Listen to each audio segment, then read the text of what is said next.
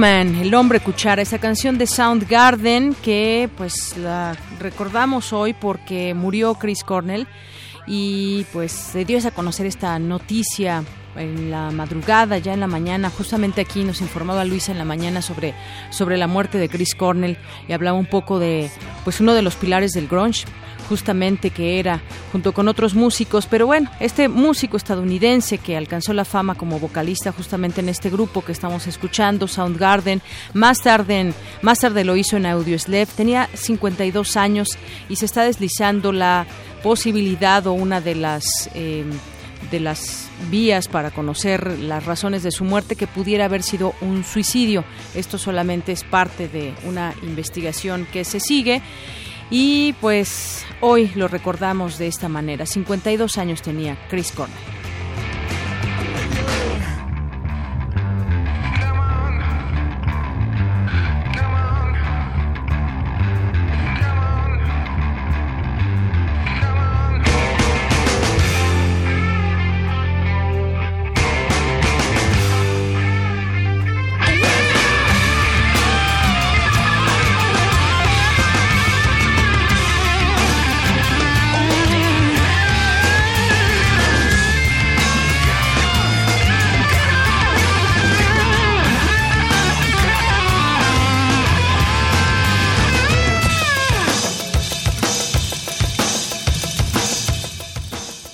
Bien, pues horas antes había además dado un concierto en la ciudad de Detroit.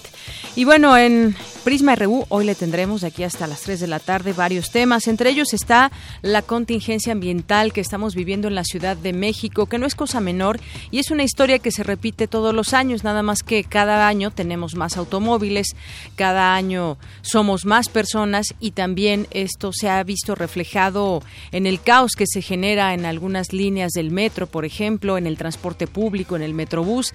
Y bueno, una ciudad que sigue creciendo, una ciudad que sigue creciendo y que por ende contaminamos más y no hay medida que pueda acabar con este tipo de contaminación que tenemos. Así que pues hoy le lanzamos esta pregunta también a todos ustedes, cómo pues cómo le podríamos hacer para tratar eh, de evitar estos índices tan altos que estamos teniendo de contaminación. Platicaremos más adelante con un investigador del Centro de Ciencias de la Atmósfera y también estaremos en el tema seguiremos en el seguimiento que eh, pues se, se, le ha dado al asesinato de Javier Valdés, el periodista, y todo lo que está sucediendo en el gremio.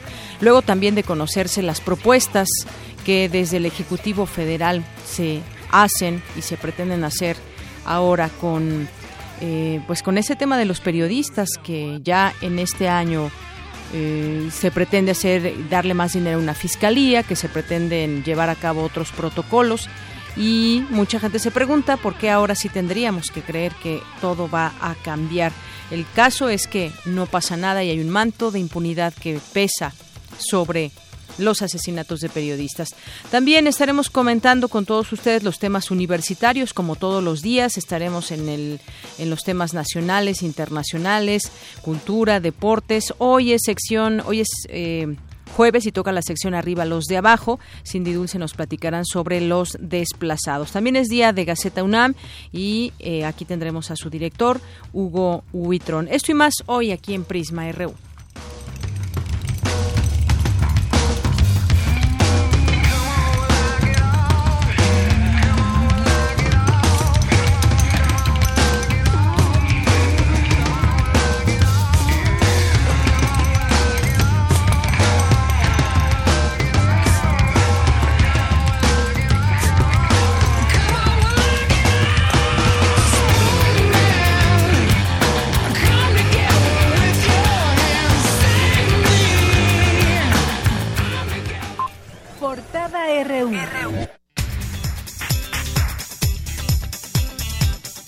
Hoy es jueves 18 de mayo del año 2017 y en nuestra portada universitaria, durante su participación en el primer Congreso Internacional de la Unión de Universidades de Iberoamérica, el rector de la UNAM, Enrique Graue, afirmó que la educación pública es uno de los derechos sociales fundamentales de todos los pueblos. Estos congresos y esta reunión la estamos haciendo a las universidades para poder encontrar cosas que en común puedan tener las grandes universidades como estas que integramos la Unión vamos a hablar de derechos sociales. Uno de los grandes derechos sociales, indudablemente, la educación y el derecho a la educación pública. A 100 años de su natalicio, la UNAM celebra a Juan Rulfo, el escritor más leído en español a nivel mundial, con traducciones de sus obras a casi 50 idiomas, afirmó Víctor Jiménez, presidente de la fundación que lleva el nombre del autor Pedro Páramo del autor de Pedro Páramo. Y en nuestras notas nacionales, al delinear el presupuesto de egresos de la Federación 2017, el Gobierno federal no destinó recursos este año al Fondo para la Protección de Personas Defensoras de Derechos Humanos y Periodistas. El relator especial de la ONU sobre el derecho a la libertad de opinión y de expresión, David Kay, y el relator especial para la libertad de expresión de la Comisión Interamericana de Derechos Humanos, Edison Lanza, exigieron resultados concretos a la Fiscalía Especial para la atención de delitos cometidos contra la libertad de expresión. Los gobiernos de Estados Unidos y México iniciaron ya el diálogo de alto nivel para el combate de las operaciones financieras de las organizaciones del crimen transnacional que operan en ambos países. Odebrecht México ofreció a la PGR un acuerdo de reparación económica para aportar información en la indagatoria que lleva a cabo sobre los presuntos sobornos millonarios a funcionarios de Pemex. César Adrián Duarte Gómez, hijo del exgobernador de Chihuahua, César Duarte, presentó ante un juez federal una solicitud de amparo en la que demanda a la Fiscalía del Estado informarle si tiene alguna investigación abierta en su contra.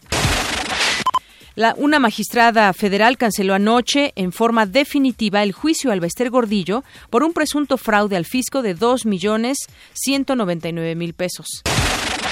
El presidente de la ONEXPO Nacional, José Ángel García, aseguró que el comercio ilegal de combustible que se expende en el mercado negro ya provocó en diferentes regiones del país pérdidas económicas de hasta 50%.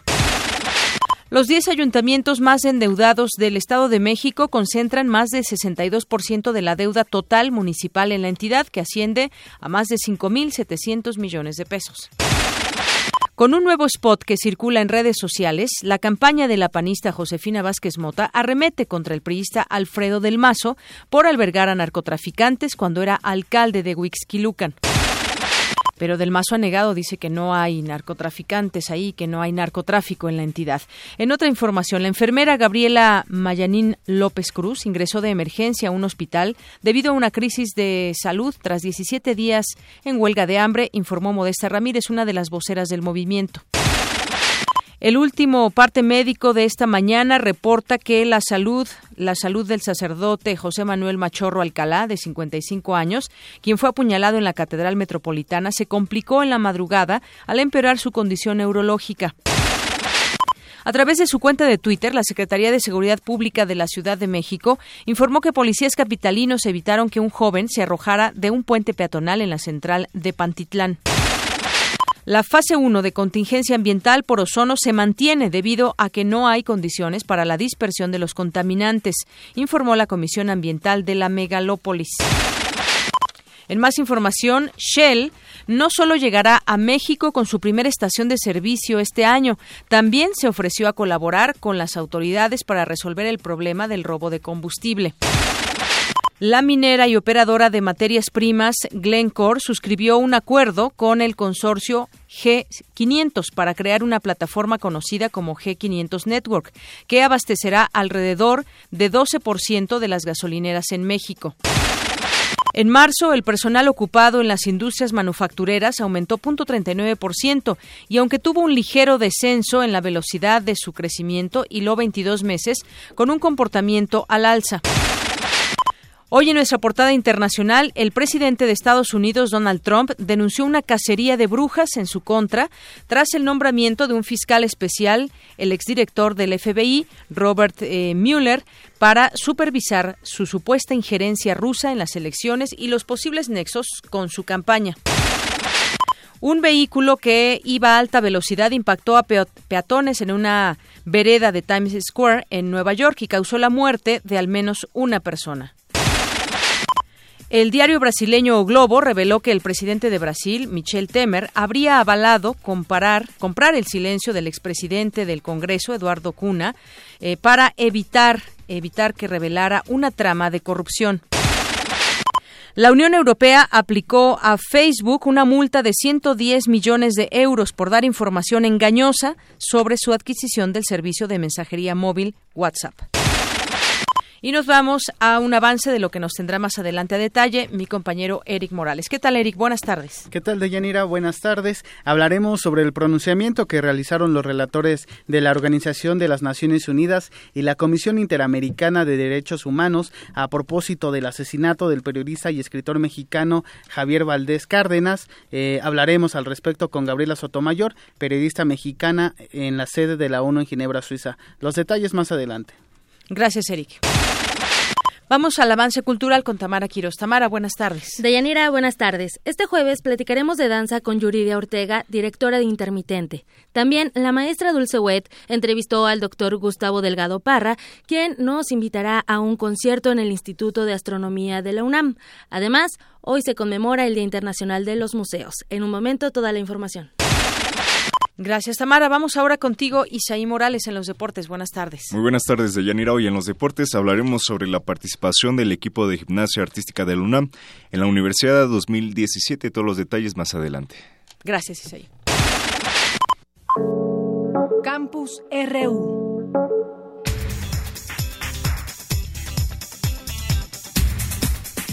Hoy en nuestro campus RU eh, tendremos esta nota de mi compañera Cristina Godínez.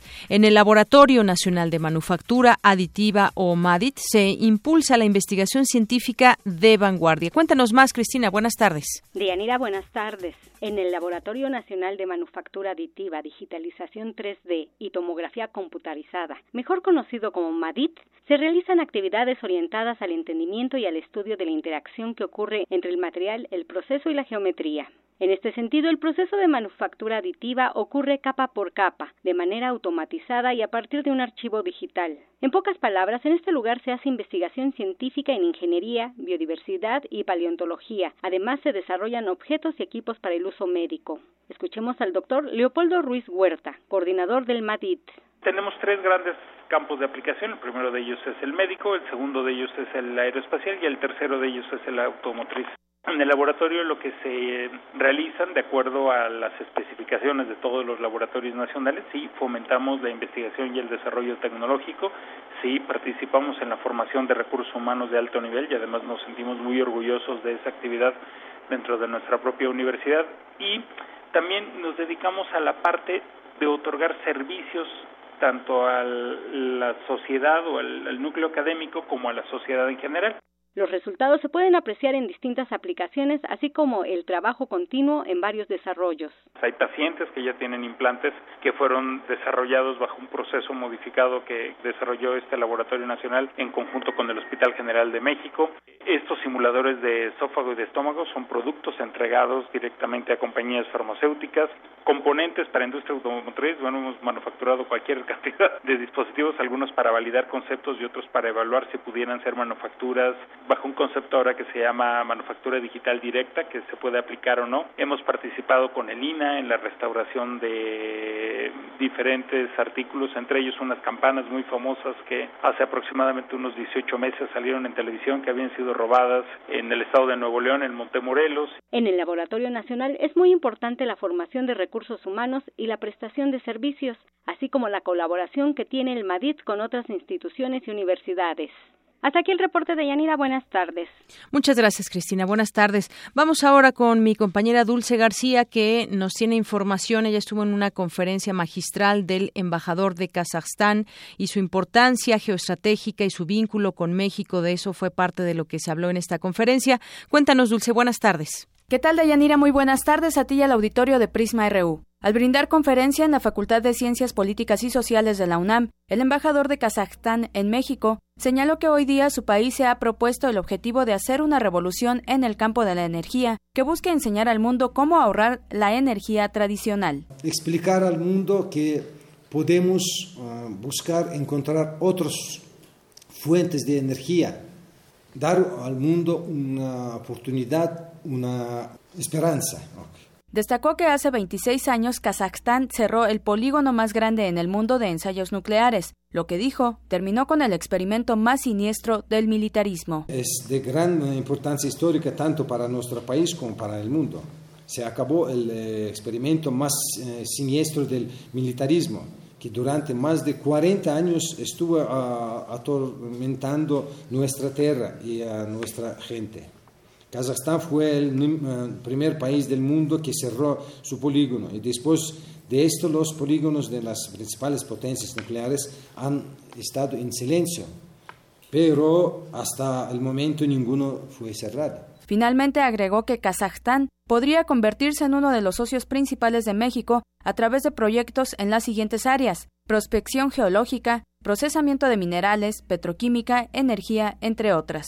En especial me gustaría señalar la cooperación en el sector eh, energético, que ayudará al crecimiento entre Kazajstán y México y contribuirá a fortalecer las relaciones entre los dos países. Nuestros países podrían intercambiar experiencias sobre el uso de la tecnología, en particular en el campo de energía alternativa aquí hay muchas posibilidades y nosotros queremos tener muchas posibilidades. Es el reporte de Yanira. Muy buenas tardes. Gracias, Dulce. Buenas tardes.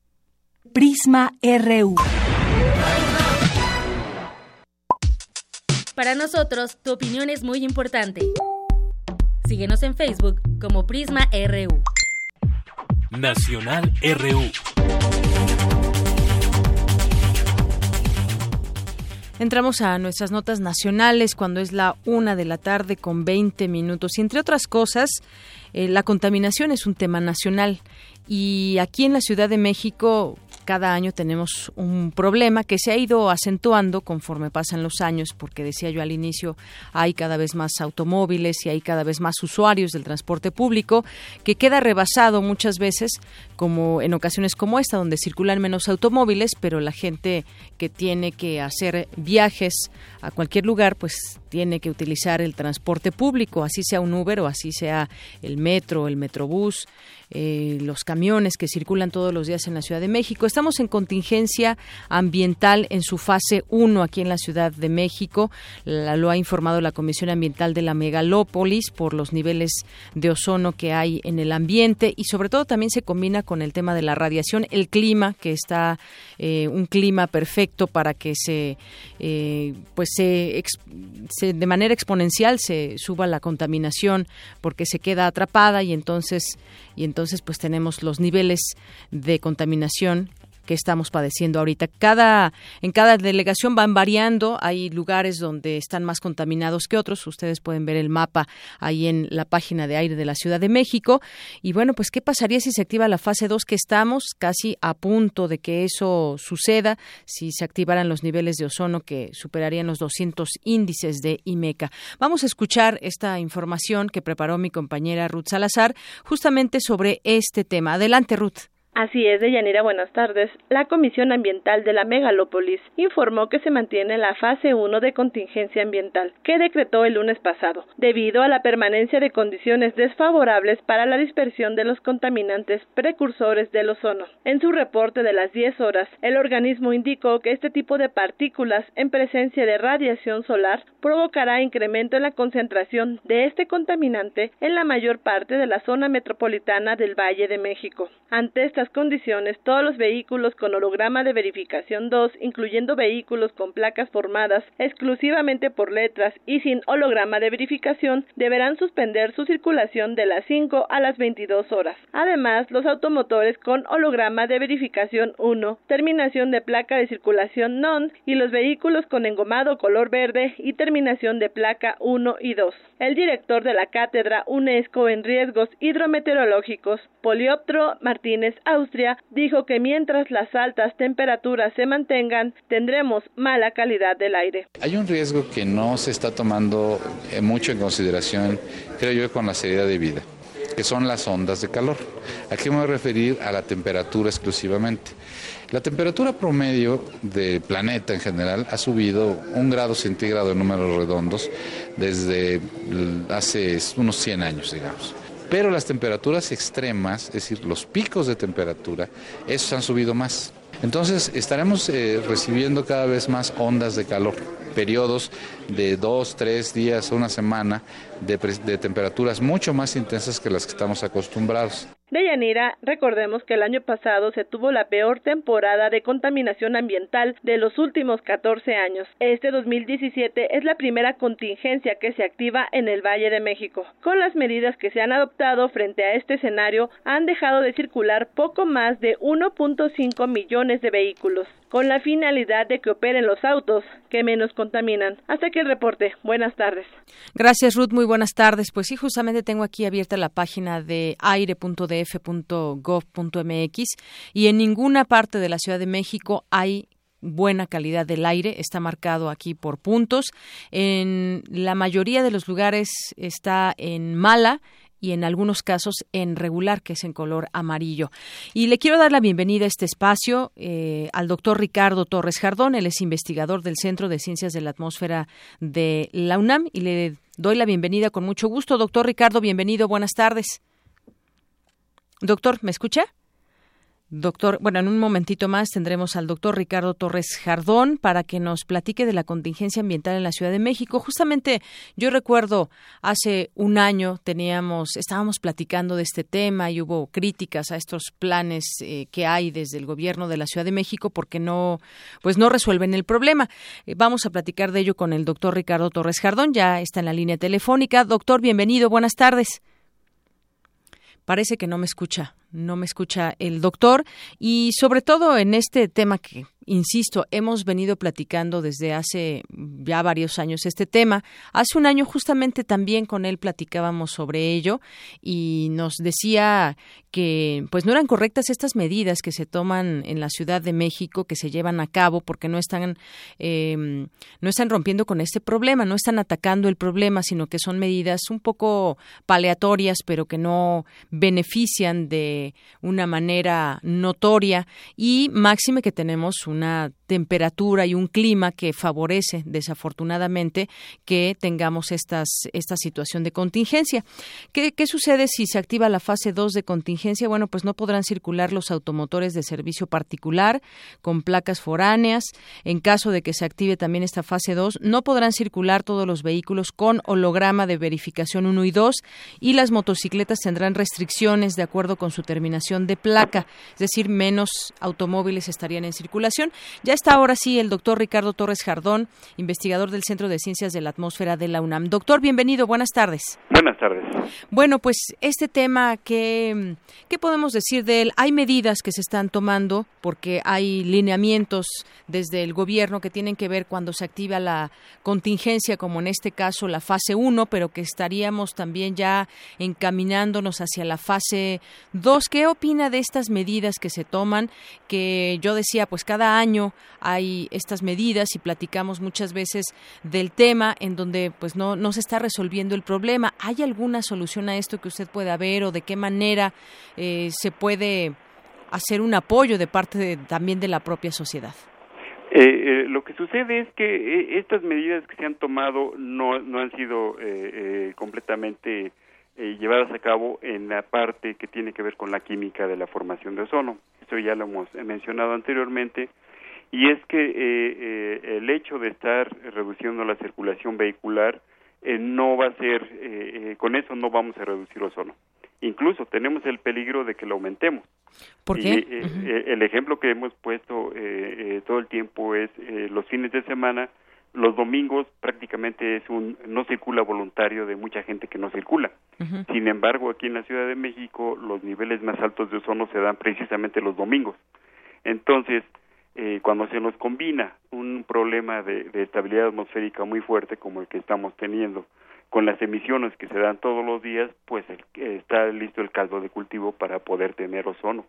Nos aplican el, no circula, pues estamos favoreciendo todavía que se genere más ozono porque eh, pues así funciona la química. La química es un poco compleja, es particularmente para la Ciudad de México y, y, no está dando el resultado del, eh, que están esperando las autoridades.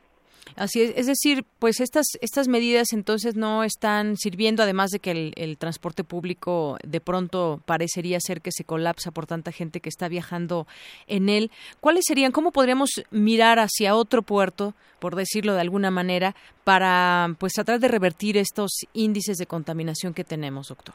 Sí, eh, eh, eh, varias de las medidas que, que hemos propuesto o que incluso yo estoy seguro que las autoridades tienen conocimiento pero no lo han podido afinar es que hay otros emisores de contaminantes, les llamamos precursores que forman ozono, a los cuales no se les está poniendo la atención debida.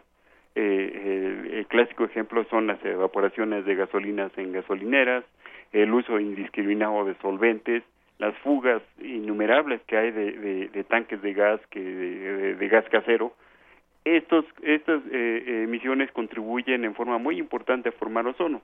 Cuando reducimos la flota vehicular eh, vamos a suponer que fue efectivamente el 20% de toda la flota se reduce solo uno de los precursores, que son los óxidos de nitrógeno, pero de los otros precursores se reduce apenas un 7 o 8%. ¿Por qué? Porque hay otras fuentes que no se les está dando la atención debida.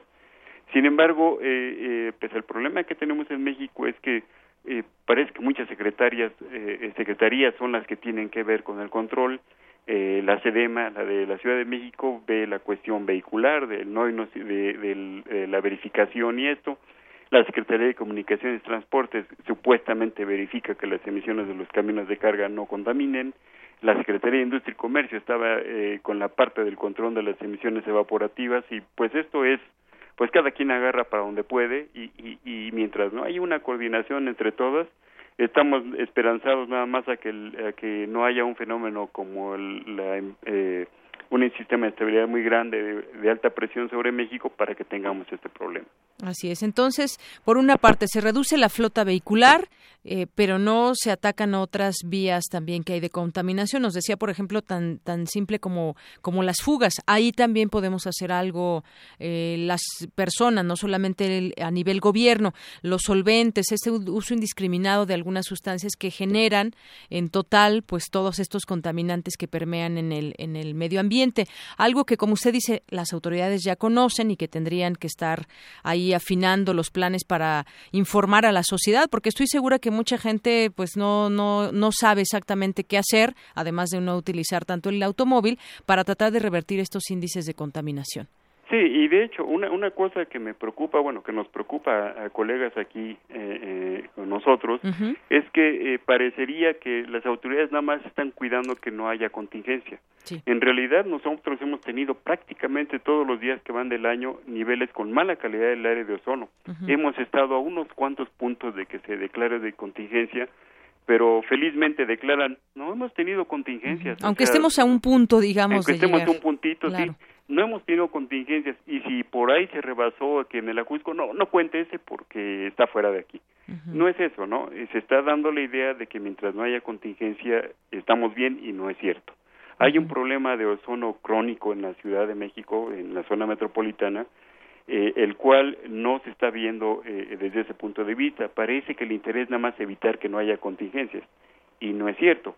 Eso ya eh, lo venimos acarreando desde hace muchos años y es necesario que, que, pues que ya se coordinen todas las secretarías de Estado que están involucradas, no nada más la Ciudad de México, eh, seguramente en otras ciudades también hay el problema, pero como aquí en la Ciudad de México afortunadamente tenemos información en tiempo casi real, pues lo conocemos pero otras poblaciones eh, pueden que estén peor todavía que la ciudad. Es decir, estamos ahorita, yo lo vería así un poco como en un punto crítico por, eh, por el eh, también la temperatura en la que estamos, la estación del año que pues permite desafortunadamente que, que estos problemas se, se agraven, pero que sin embargo se tendría que ver ya más allá de esto, es decir, ya cuando en su momento entra un nuevo jefe de gobierno y entonces tiene la idea, eh, tiene muchas ideas, pero hablando en el tema de, de, la contaminación y del medio ambiente, porque además para ello hay una secretaría, pues yo no he visto, no sé, quizás usted me, me corrija, eh, yo no he visto que exista un plan a largo plazo que realmente nos, nos ubique en el tema para revertir estos índices de contaminación. Es decir, hay, hay varias cosas, entre ellas pues esta contingencia y están algunos programas para tratar de decirle a la gente que use menos el carro y demás, que me centro en eso porque es lo que, lo que se conoce. Pero pues no hay un plan de decir, a ver, de aquí a seis años vamos a bajar los índices de ozono en el, en el aire o, o la contaminación y lo vamos a lograr porque ese es el objetivo y porque pues un gobierno tiene que ver también por por los ciudadanos y los ciudadanos sumarse. No lo veo como tal, doctor. De hecho, eh, eh, parece increíble, pero sí existe un plan. Aquí en México se desarrollan unos programas que les llaman ProAire. Y hay un ProAire que precisamente eh, eh, trata de, de, hacer el control de la contaminación en plazos que a veces es de seis años, a veces de diez años, y este plan, estos programas eh, supuestamente están eh, elaborados con la mejor información científica y técnica que se tiene hasta el momento. Sí. Y en esos planes aparecen todas las medidas que yo he mencionado. Uh -huh. De hecho, aparecen como tal. Sí. Lo que sucede es que no se aplican. Exacto, no se implementan y entonces nos quedamos no se igual. implementan, exactamente. Y resulta que eh, hay cambio de gobierno, hay cambio uh -huh. de presidente, hay cambio de lo que sea. Se elabora un nuevo ProAire uh -huh. que vuelve a retomar parte de las que ya se hicieron y vuelve a proponer otras y, y ya llevamos a la fecha no recuerdo bien si son tres o cuatro proaires para la Ciudad de México, sí. eh, se han logrado bajar, eh, hay que reconocerlo, uh -huh. no tenemos el ozono de hace 20 años, eh, ahorita estamos espantados porque tenemos eh, concentraciones de 150 partes por billón, que es la unidad con la que se mide. Y aunque ya somos más, hay sí, menos. Menos, hace 20 años teníamos 400. Uh -huh. Era, en verdad, créanme que hace 20 años eh, era un desastre completo. Uh -huh. Afortunadamente, el cambio de tecnología vehicular y otras cosas han logrado que esto se reduzca, pero ya se estabilizó. Uh -huh. Y estamos atorados ahí con mala calidad de aire todos los días, pero no se implementan esos programas que existen. Simplemente es que ahí están y que los hagan. Bueno, pues doctor, yo le agradezco mucho. Nos centraremos también en conocer estos planes y, y, preguntarle a las autoridades qué es lo que pueden hacer o qué falta para que se implementen. Por lo pronto, pues muchas gracias por eh, platicar con nosotros aquí en Prisma RU de Radio UNAM. Con mucho gusto. Hasta luego. A sus órdenes. Bye. Buenas tardes. El doctor Ricardo Torres Jardón es investigador del Centro de Ciencias de la Atmósfera de la UNAM. Y vámonos con nuestro Vox Populi, porque justamente les preguntamos sobre el tema y les preguntamos a ustedes que nos están escuchando y que eh, puedan participar en redes sociales y vía telefónica en el 5536-4339. ¿Crees que las medidas implementadas por la Ciudad de México, por las autoridades, sean adecuadas para combatir la contaminación? Y esta fue la respuesta.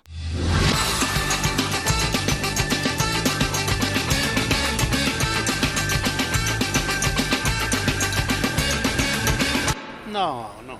Trata de justificarse, pero el problema realmente es otro. Como tantas obras viales que hay. Eso lo hace uno transitar más lento y consume más combustible. Ocasiona la contaminación, los embotellamientos. Es el principal factor, pero lo que menos les interesa a ellos es eso.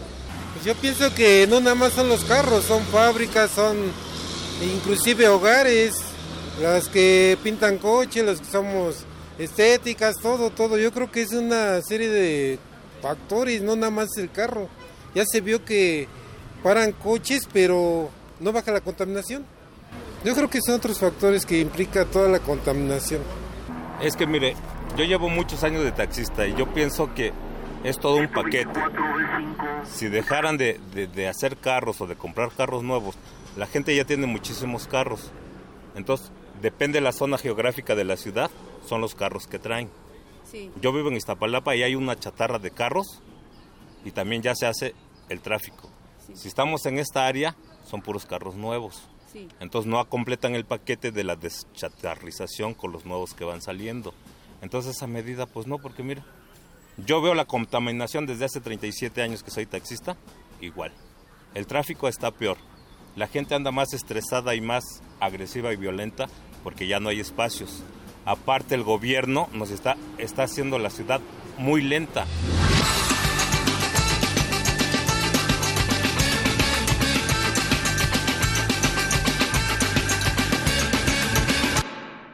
Bien, pues eh, gracias a las personas que con nosotros podemos conocer a través de su voz la opinión sobre algunos temas. También aquí por redes sociales ya nos escribe Armando Aguirre y nos dice, eh, ah, puedan comentar sobre todos los anafres de carbón y leña que todos los días humean en la Ciudad de México en los puestos de comida. Sí, justamente también pues habría que eh, tenerse o conocerse alguna regulación al respecto. Sí, a mí también me toca verlos, Armando. Y también nos dice, para contribuir a disminuir la contaminación, esta mañana apagué el piloto de mi boiler. Saludos. Gracias, Armando. Pues sí, con esas pequeñas acciones, y justamente lo decía el doctor Ricardo, hay muchas fugas de gas, por ejemplo, que están también eh, pues haciendo que esta ciudad sea más contaminada, esté más contaminada. También, eh, pues aquí te tienen un reclamo eh, de la música, mi estimado Rodrigo, ya después te diremos aquí Ike Tecuani te manda un saludo y te dice de una de una canción, de una canción que creo que ya habían platicado.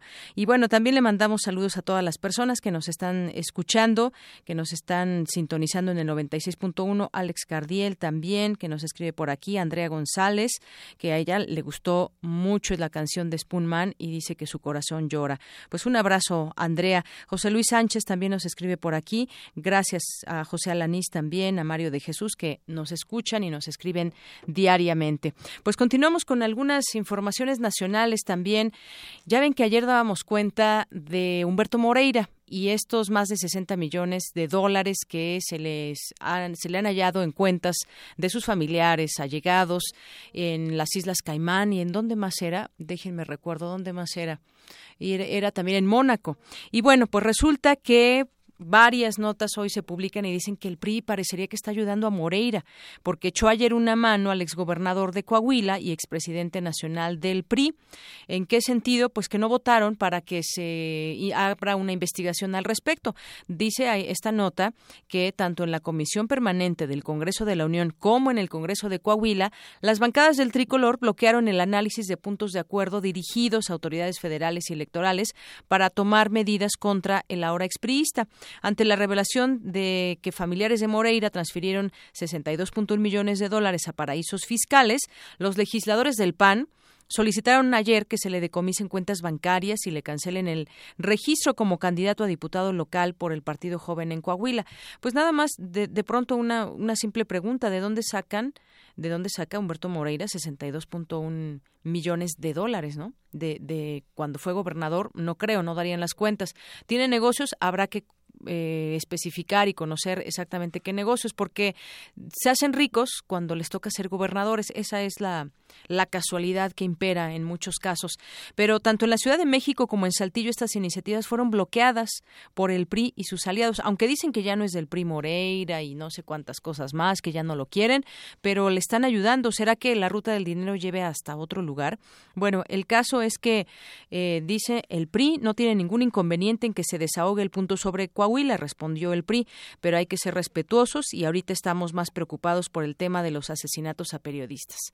Por favor, bueno, yo creo que también una cosa va con la otra, porque muchas veces se revelan cosas de esos desfalcos que hacen los que hacen los políticos y también pues no les gusta y llevan a cabo desafortunadamente acciones en contra de medios de comunicación. Yo creo que todo va junto, la corrupción, hay que acabar con ella, la impunidad, los asesinatos contra periodistas, pero si no arrancamos con todos, pues Ahí lo van dejando para otro momento los legisladores. Esto fue lo que sucedió y parecería que ayudan a Moreira. Bueno, vamos a, justamente platicábamos también del tema de los periodistas y de lo que está sucediendo. Continúan las protestas de comunicadores en varios estados. Ayer volvió a haber marchas en, estado, en el Estado de México, en Michoacán, en Guerrero, en Zacatecas, en Coahuila, Durango, para exigir una reforma constitucional que garantice la seguridad de los comunicadores. Y bueno, pues también Hemos hablado de este caso de Javier Valdés y para hablar de este tema ya tengo en la línea telefónica Andrés Villarreal, él es jefe de información del semanario Río 12, justamente donde colaboraba Javier. ¿Qué tal Andrés? Te saludo con mucho gusto. Buenas tardes. Buenas tardes, Deyanira. Eh, por decirlo de algún modo, ¿no? Lo del saludo, porque acá en Sinaloa todavía eh, nada es bueno después de esto que hemos vivido el pasado lunes. Así es, hay, hay, hay luto en el gremio y hay luto sobre todo pues en el semanario Río 12. Yo, yo te quisiera preguntar, Andrés Villarreal, hemos estado todos muy atentos en, dar seguimiento a las informaciones. Ayer se reúnen los gobernadores con el presidente y dan a conocer algunas medidas eh, que van, van a estar en coordinación desde el gobierno federal con los gobiernos estatales para proteger a los periodistas. De entrada, pues, ¿qué te parecen estas, estas medidas?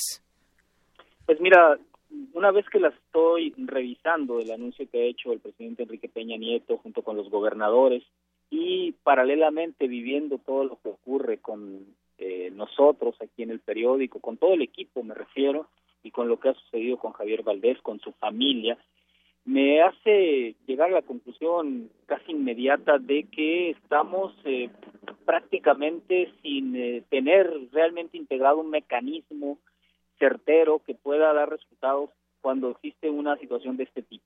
¿Y por qué te lo comento? Porque eh, se ha acercado con nosotros ciertamente la Comisión Nacional de los Derechos Humanos, ministerios públicos de la Procuraduría General de la República, ministerios públicos de la Fiscalía General, es decir, de las autoridades locales, pero todos por separado no veo que integren realmente un mecanismo de saber qué hacer en estos casos. Y eso ha sucedido seguramente con todos los demás y me hace pensar que estamos muy mal puesto que no es la primera vez que ocurre una agresión, ni mucho menos, sino por el contrario, desgraciadamente tenemos demasiada experiencia en, sucesos de este tipo, solo 35 en los últimos cincuenta y tantos meses del gobierno de Enrique Peña y otros tantos en los últimos años en este país. Eh, suena muy bien en el papel estos eh, puntos de los que habla el presidente Enrique Peña, la implementación es donde seguramente tendrá graves problemas. Es como un relumbrón, como una respuesta a bote pronto de este, de este tsunami que ha creado Javier Valdés en el mundo, que desgraciadamente nos ha costado su vida. Es un precio demasiado caro para poder hacer que se mueva algo.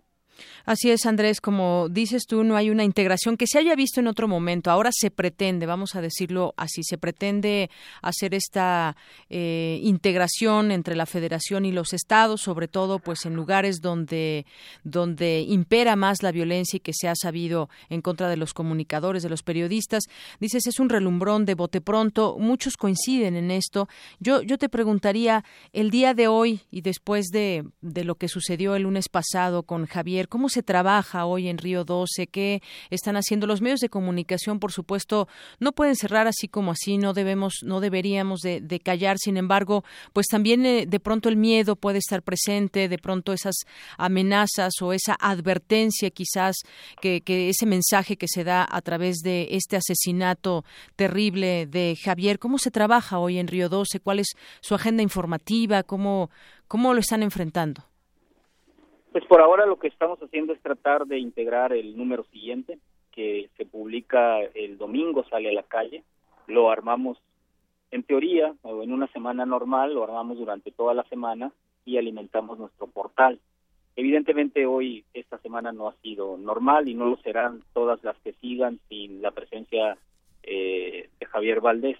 Hemos, estamos intentando hacer un número como tema principal, por supuesto, lo que nos ha ocurrido con Javier, tratar de hacer un perfil y tratar de reconstruir lo que ocurrió esa mañana del 15 de mayo y las horas que siguieron en el asesinato de, Javier Valdés. Eh, sin embargo, también debo decir que eh, las muestras de aprecio de tantos medios en el país, en el mundo, personas como tú que eh, han tratado el tema y nos hace nos da un poco de tranquilidad. Evidentemente, ayer en la primera reunión que tuvimos ya sin Javier, eh, reunión de todo el equipo, pues eh, platicamos exactamente eso. Es imposible no tener no tener miedo, pero eh, en esta ciudad, Culiacán, pues vives con miedo de manera permanente. No es un asunto que está ocurriendo ahora con lo de Javier. Javier definía a la ciudad la capital de un estado cavernario Sí. Eso estamos, estamos en la época de las cavernas en este en este estado, eh, porque pareciera que no hay sociedad, no hay cobijo, no hay autoridad, no hay estado, y eso ya lo sabíamos, tampoco nos estamos sorprendiendo. Javier lo describió muchísimas veces, llevaba años haciendo crónicas de esto, no nos sorprende, pero por supuesto que eh, nos eh, pone en esta situación que ni por asomo le decíamos a nadie, por supuesto que tampoco esperábamos que sucediera con nosotros. Así es, dijeron ustedes, nos han pegado en el corazón y por supuesto también me gustaría, Andrés, que pues eh, que me digas cómo cómo cómo lo recuerdan. Ya me platicabas de su trabajo. Hay quienes tuvimos la oportunidad de conocerlo, aunque sea muy poco, para una entrevista, por ejemplo, con su libro que estaba promoviendo en su momento de narcoperiodismo y bueno, pues eh, por lo que se ha leído esa solidaridad en México y, también en, en muchas partes del mundo, pues se le recuerda como una persona dedicada a, su trabajo que tenía pues ese ese coraje por seguir informando y por seguir informando esta de esta realidad a veces tan difícil de informar. Él tuvo en muchos momentos eh, pues una era una pluma muy directa en contra de autoridades y en contra de todo lo que lo que se refleja que está mal en una realidad pues no solamente en Sinaloa sino en otras partes también de, del país porque él viajaba mucho Sí, eh, pues esto también es parte de, del dolor, ¿no? Porque Javier era una eh, presencia siempre constante, a pesar de esto de los viajes de manera reciente que, que hacía eh, constantemente por lo de los libros, pero es un tipo que hacía llamadas a los amigos, muchas de las cosas que olvidamos para tener el trato con las personas que queremos, ese trato cercano y afectuoso él eh, hacía estas cosas de las que no hacemos muchos, llamar a las personas, recordarle cómo estaban, eh, acercarse, y por ese carácter afable, por esa personalidad tan eh, siempre penetrante, sincera, es por lo que muchas personas aquí en la ciudad de Culiacán se acercaron, no estamos hablando de que fuesen solamente periodistas o fuentes, sino cualquier cantidad de personas con las que Javier tenía un trato directo desde el mesero en un restaurante hasta la persona que vende cacahuates en una en una cantina, ¿no? Así es. Bueno, pues Andrés, me ha dado mucho gusto platicar contigo, pero como dices, este, pues este tema y no puede ser, no puede ser, no pueden ser buenos días para para todos ustedes allá y en, el gremio. Yo yo creo que hay una solidaridad general que tú has seguramente visto, sobre todo en las redes sociales también. Así que pues nos despedimos y estamos al tanto también de de ustedes y cuando gustes, pues los micrófonos abiertos de Radio UNAM. Muy, muy amable, muchas gracias. Hasta luego, muy buenas tardes. Andrés Villarreal, jefe de información del semanario Río 12, hasta un señalamiento que se hace desde Estados Unidos del secretario de Estado de Estados Unidos, Rex Tillerson, dijo que la muerte del periodista mexicano Javier Valdés es un reflejo de la violencia que genera el narcotráfico. Prisma RU. Arte y cultura.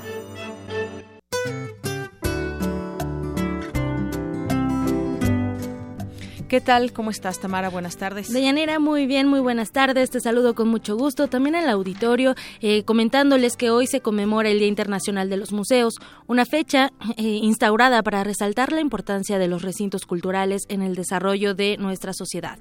En esta ocasión se, dedicó, eh, se decidió dedicar todo el mes, todo el mes de mayo, a promover diversas actividades, entre ellos conciertos, talleres, visitas guiadas y conferencias con una dinámica muy interesante.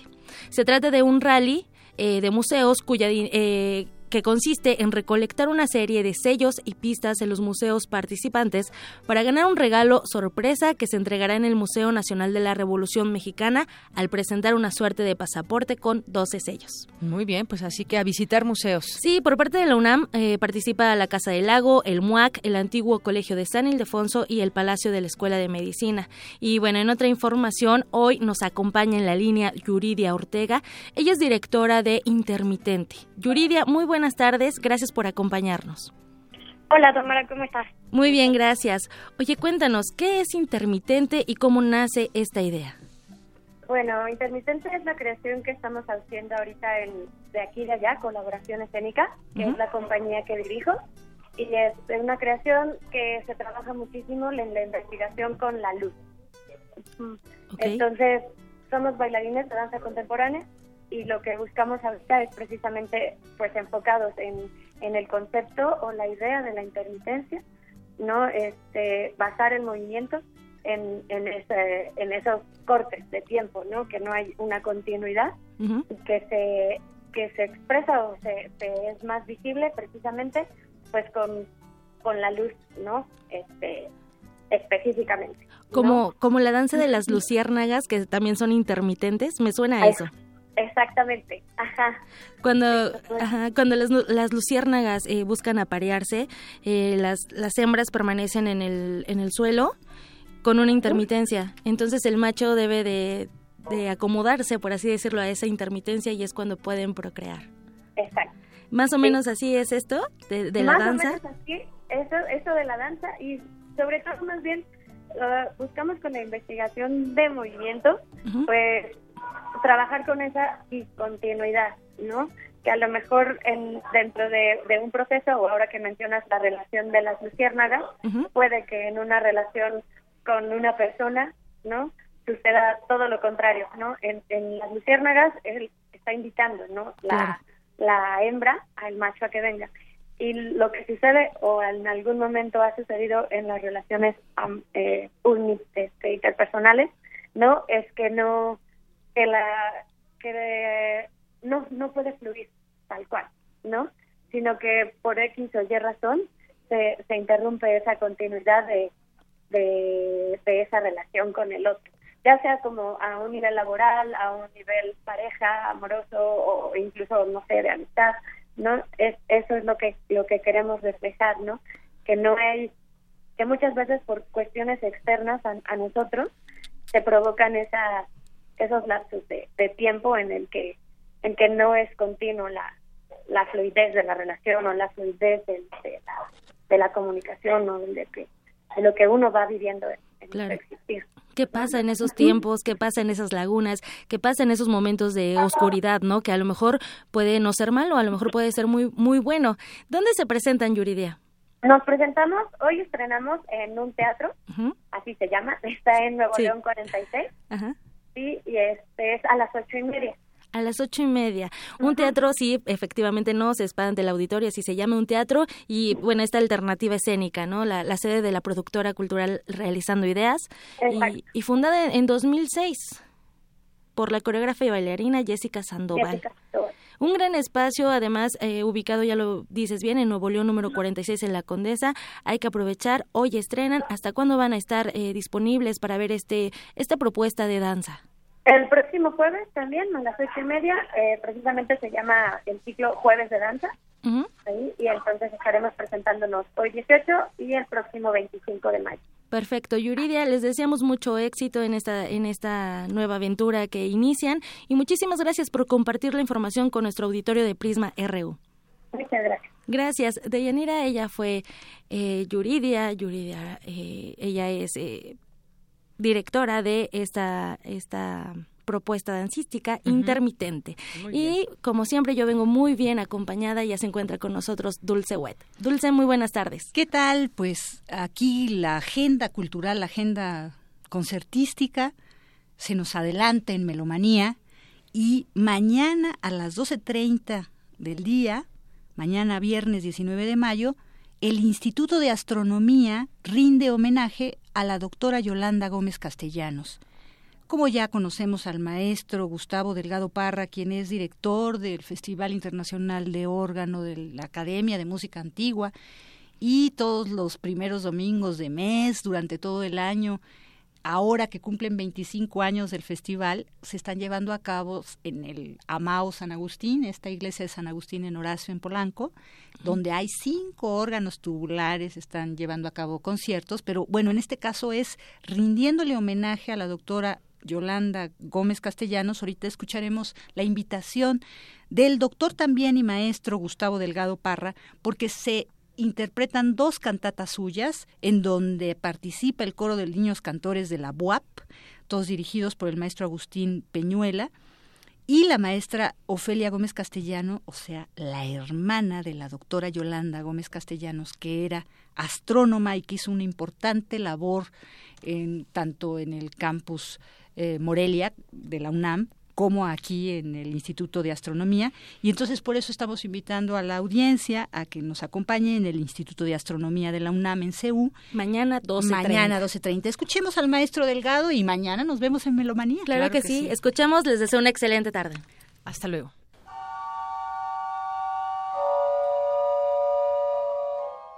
Muy buenas tardes, estimados amigos de Melomanía Prisma RU.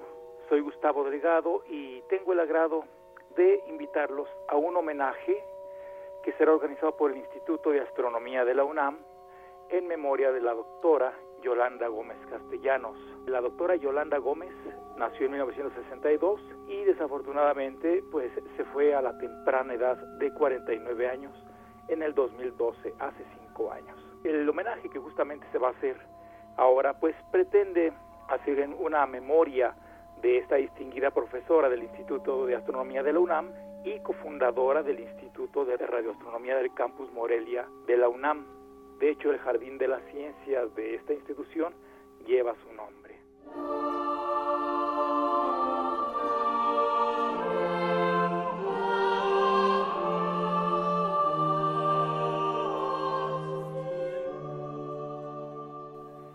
Digamos, fue esposa también de un muy distinguido astrónomo mexicano, el doctor Luis Felipe Rodríguez, que fue premio Universidad Nacional, doctor honoris causa por la UNAM y premio Nacional de Ciencias, entre otros eh, galardones. Ellos pues promovieron enormemente lo que es el actual campus Morelia de la UNAM, que ahora alberga pues una cantidad importante de facultades y nuevos proyectos importantes en esta, en esta parte de la provincia mexicana. En este homenaje eh, se va a ejecutar un par de cantatas de mi autoría. Una de ellas lleva como nombre Homenaje a Sor Juana y es una cantata escrita para coro de niños a tres voces y órgano o en este caso de acompañamiento de piano. En el Instituto de Astronomía ciertamente no hay un órgano, pero se ejecutará una versión de la obra para piano y coro de niños. También vamos a tener la cantata Tranquilo Remanso, donde las estrellas duermen. Se trata de una obra basada en un texto anónimo alemán de Nuremberg de 1555. Está compuesta de tres partes. La primera, Oh mundo tengo que dejarte. La segunda, Los volveré a ver. Y la tercera es un requiem, que es un texto del propio de la misa de difuntos.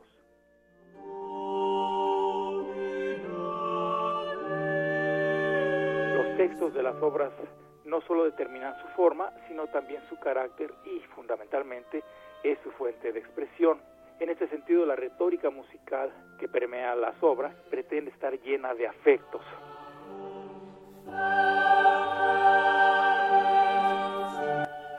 Son dos obras que escribí yo ciertamente pues en homenaje a la doctora Yolanda Gómez Castellanos, que fuera pues de hecho mi cuñada, y bueno, la intención justamente de estas obras es escribir una especie de lamento. A la manera de las tombó, pretendo hacer una pieza solemne, de ritmo lento y carácter meditativo, no desprovisto de cierta audacia armónica. De esta manera intento rendir homenaje a la doctora Gómez Castellanos y a sus importantes aportaciones en el campo de la ciencia. La invitación, pues, para que nos acompañen en este homenaje mañana viernes 19 en punto de las 12.30 horas del día. Este homenaje, como comentaba, está organizado por el Instituto de Astronomía de la UNAM y agradezco al doctor González, director de dicho instituto, por su apoyo e interés en hacer este homenaje en memoria de la doctora Yolanda Gómez Castellanos. Asimismo, agradezco a la Benemérita Universidad Autónoma de Puebla por su apoyo con la participación de los coros de esta institución, dirigidos por el maestro Agustín Peñuela, director de estos coros. Les esperamos pues y les dejamos un muy cordial saludo.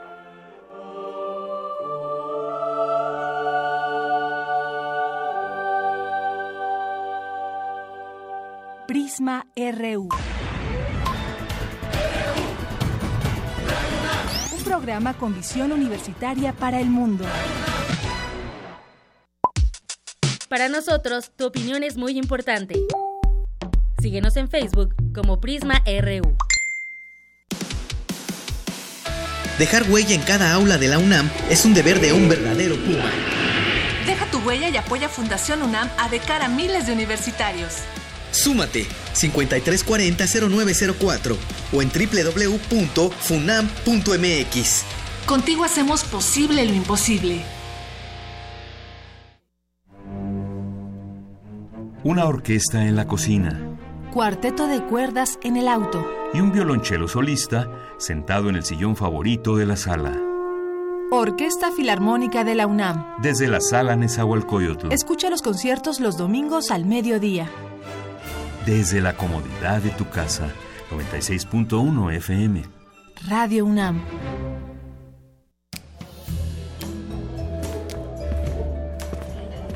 Qué raro. Estoy seguro de que apagué la tele antes de irme.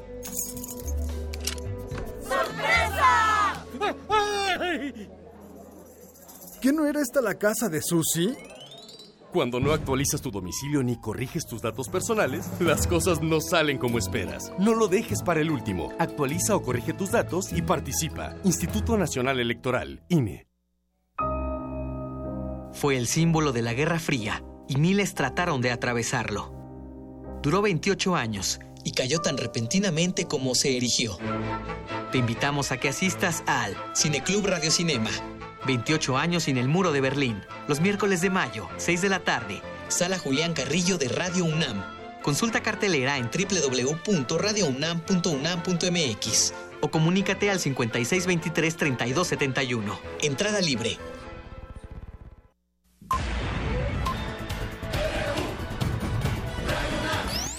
Prisma RU.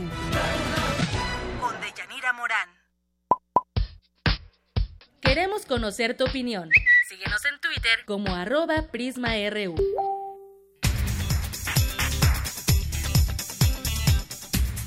Dos con cuatro minutos, nos vamos a un resumen de la primera hora de lo que ha sido esta eh, Prisma RU con Ruth Salazar. Ruth, buenas tardes. Hola, ¿qué tal, Leyanera? Buenas tardes. Este es el resumen. En la primera hora de Prisma RU hablamos con el doctor Ricardo Torres Jardón, investigador del Centro de Ciencias de la Atmósfera de, de la Atmósfera de la UNAM, sobre las medidas que se están tomando para enfrentar la contingencia ambiental en la Ciudad de México. Lo que sucede es que eh, estas medidas que se han tomado no, no han sido eh, eh, completamente eh, llevadas a cabo en la parte que tiene que ver con la química de la formación de ozono. Y es que el hecho de estar reduciendo la circulación vehicular eh, no va a ser, con eso no vamos a reducir ozono. Incluso tenemos el peligro de que lo aumentemos. Los domingos prácticamente es un no circula voluntario de mucha gente que no circula. Sin embargo, aquí en la Ciudad de México los niveles más altos de ozono se dan precisamente los domingos. Entonces, cuando se nos combina un problema de, de, estabilidad atmosférica muy fuerte como el que estamos teniendo con las emisiones que se dan todos los días, pues está listo el caldo de cultivo para poder tener ozono.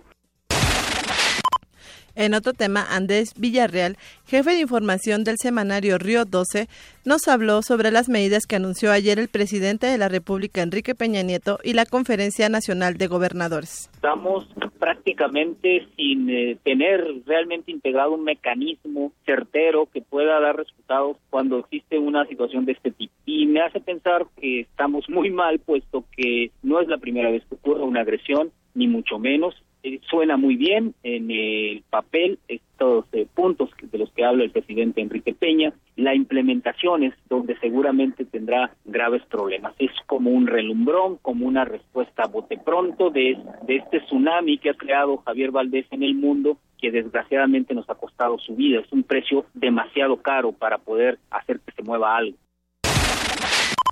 Quédense con nosotros. En la segunda hora de Prisma RU hablaremos con el doctor Gerardo Rodríguez Sánchez de Lara, experto en seguridad nacional e investigador de la Universidad de las Américas Campus Puebla, sobre la preocupación de las, las empresas extranjeras frente al fenómeno de los huachicoleros. De Yanira, hasta aquí el resumen. Gracias, Ruth. Muy buenas tardes.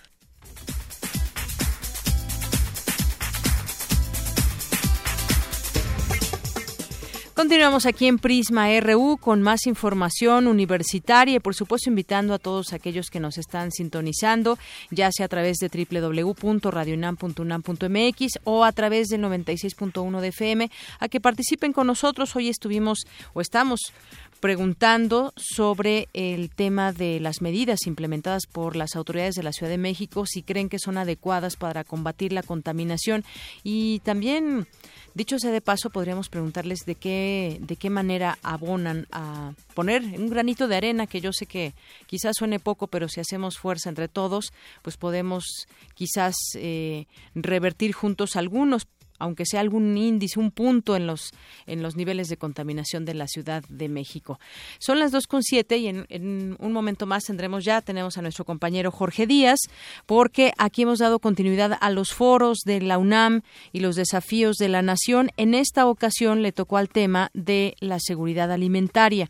Cuéntanos, Jorge, bienvenido, buenas tardes. ¿Cómo estás, Deyanira? Muy buenas tardes. El día de hoy, como tú lo comentas, seguridad alimentaria que tiene que ver con la producción de, alimentos, granos y semillas, la producción ganadera para alimentar al mexicano. Y bueno, mm, los eh, ponentes coincidieron en señalar que México padece de una dependencia alimentaria principalmente por los 15 mil millones de dólares de importaciones de granos y semillas que hasta hace algunos años se producían aquí en México. El eh, doctor Casio Lucesi Fernández del Programa Universitario de Estudios del Desarrollo dijo que eh, la prioridad deben ser los grupos vulnerables y no solamente con el anuncio de programas y cartas de buena intención. La mala alimentación del mexicano está haciendo que ya México sea un país obeso. Vamos a escuchar. 30% de nuestros niños padecen sobrepeso u obesidad, ese es un sobrepeso mórbido. 70% de los adultos estamos ya entre los países con más problemas de obesidad y sobrepeso. Nuestro vecino del norte también lo padece. El campeón en seguridad alimentaria en América Latina, Chile, también tiene un problema. Y se está presentando en muchos lugares esos problemas de malnutrición. Entonces tenemos un tema de sobrepeso y obesidad que hay que atender. Y desde luego diabetes, 9.4% de la población. Esta es una cifra que por fortuna parece estar estática, parece diabetes, lo cual es devastador para la salud pública. Y bueno, pues es una especie de círculo vicioso de Yanira porque si no hay producción de alimentos en nuestro país, lógicamente los ciudadanos tenemos que acudir a otro tipo de alimentos, en este caso los chatarra, que como lo escuchaste, ya nos está convirtiendo en un país obeso, un país gordo. Y eh, bueno, en su oportunidad el doctor Felipe Torres del Instituto de Investigaciones Económicas de la UNAM dijo que este tema debe dejar de ser una aspiración para convertirse en una realidad, pero que ya no sea bandera ni de políticos ni de organizaciones sociales que se denominan combativas. Vamos a escuchar. Debe ser también dejar de ser una bandera de las organizaciones sociales combativas ante los marcados desequilibrios en el acceso a los alimentos. ¿no? Esta debe ser más bien parte de una estrategia que permita una mejor distribución del ingreso, superar la pobreza y llevar lejos la discusión de un plano meramente contestatario. Y bueno, de este círculo del que te hablo de Yanira, déjame decirte que el 60% de la población se encuentra en zonas urbanas y aquellos que trabajaban en el campo pues simplemente han acudido a las grandes urbes porque aquí por lo menos perciben algún ingreso. El doctor Torres señaló que sin caer en nostalgia, de 1940 a 1970 fue una época donde la nación era autosuficiente. Vamos a escuchar. Tenemos que pensar en lo que ya tuvo éxito en términos de una, de una estrategia de desarrollo económico. Y no se trata aquí de eh, ubicarse en un plan romántico de que todo pasado fue mejor, sino que ya tuvimos nosotros seguridad alimentaria constante durante por lo menos más de cuatro décadas, que coincide con el famoso eh, milagro económico mexicano. En ese tiempo, el PIB sectorial creció un promedio anual del 6.5% sostenido por lo menos dos décadas. Y esto permitió que la economía creciera en cerca del 6%. Y bueno, pues estos foros universitarios se están dando para hacer propuestas a quienes gobiernan este país y una de ellas salió el día de hoy. Es sembrar en las ciudades, al menos en las periferias. Para el año 2070 de Yanira necesitaremos 24 millones de hectáreas para alimentar a los mexicanos, las cuales no tenemos. Parte de lo que sucedió el día de hoy en Ciudad Universitaria. Muy bien, pues también otro gran tema. Muchas gracias, Jorge. Gracias a ti. Buenas tardes. Bien, ahora vamos a otras cosas y es que del 100% de personas que tienen un trabajo, el 60% se dedica a la economía informal, según revela, revela eh, las cifras del INEGI. Vamos con mi compañero Abraham Menchaca, que nos tiene información al respecto. Adelante, Abraham. ¿Qué tal, Deyanira? Buenas tardes. El INEGI informó que en los primeros tres meses del año, todas las modalidades de empleo informal sumaron 29 millones de personas, un crecimiento de 1.8% en comparación con el mismo periodo del 2016. Las personas que trabajan en el sector informal representan el 57% de la población ocupada, prácticamente 6 de cada 10 mexicanos. Para el maestro Román Moreno Soto, académico de la Facultad de Estudios Superiores Aragón, esto se debe a la precarización laboral en el país.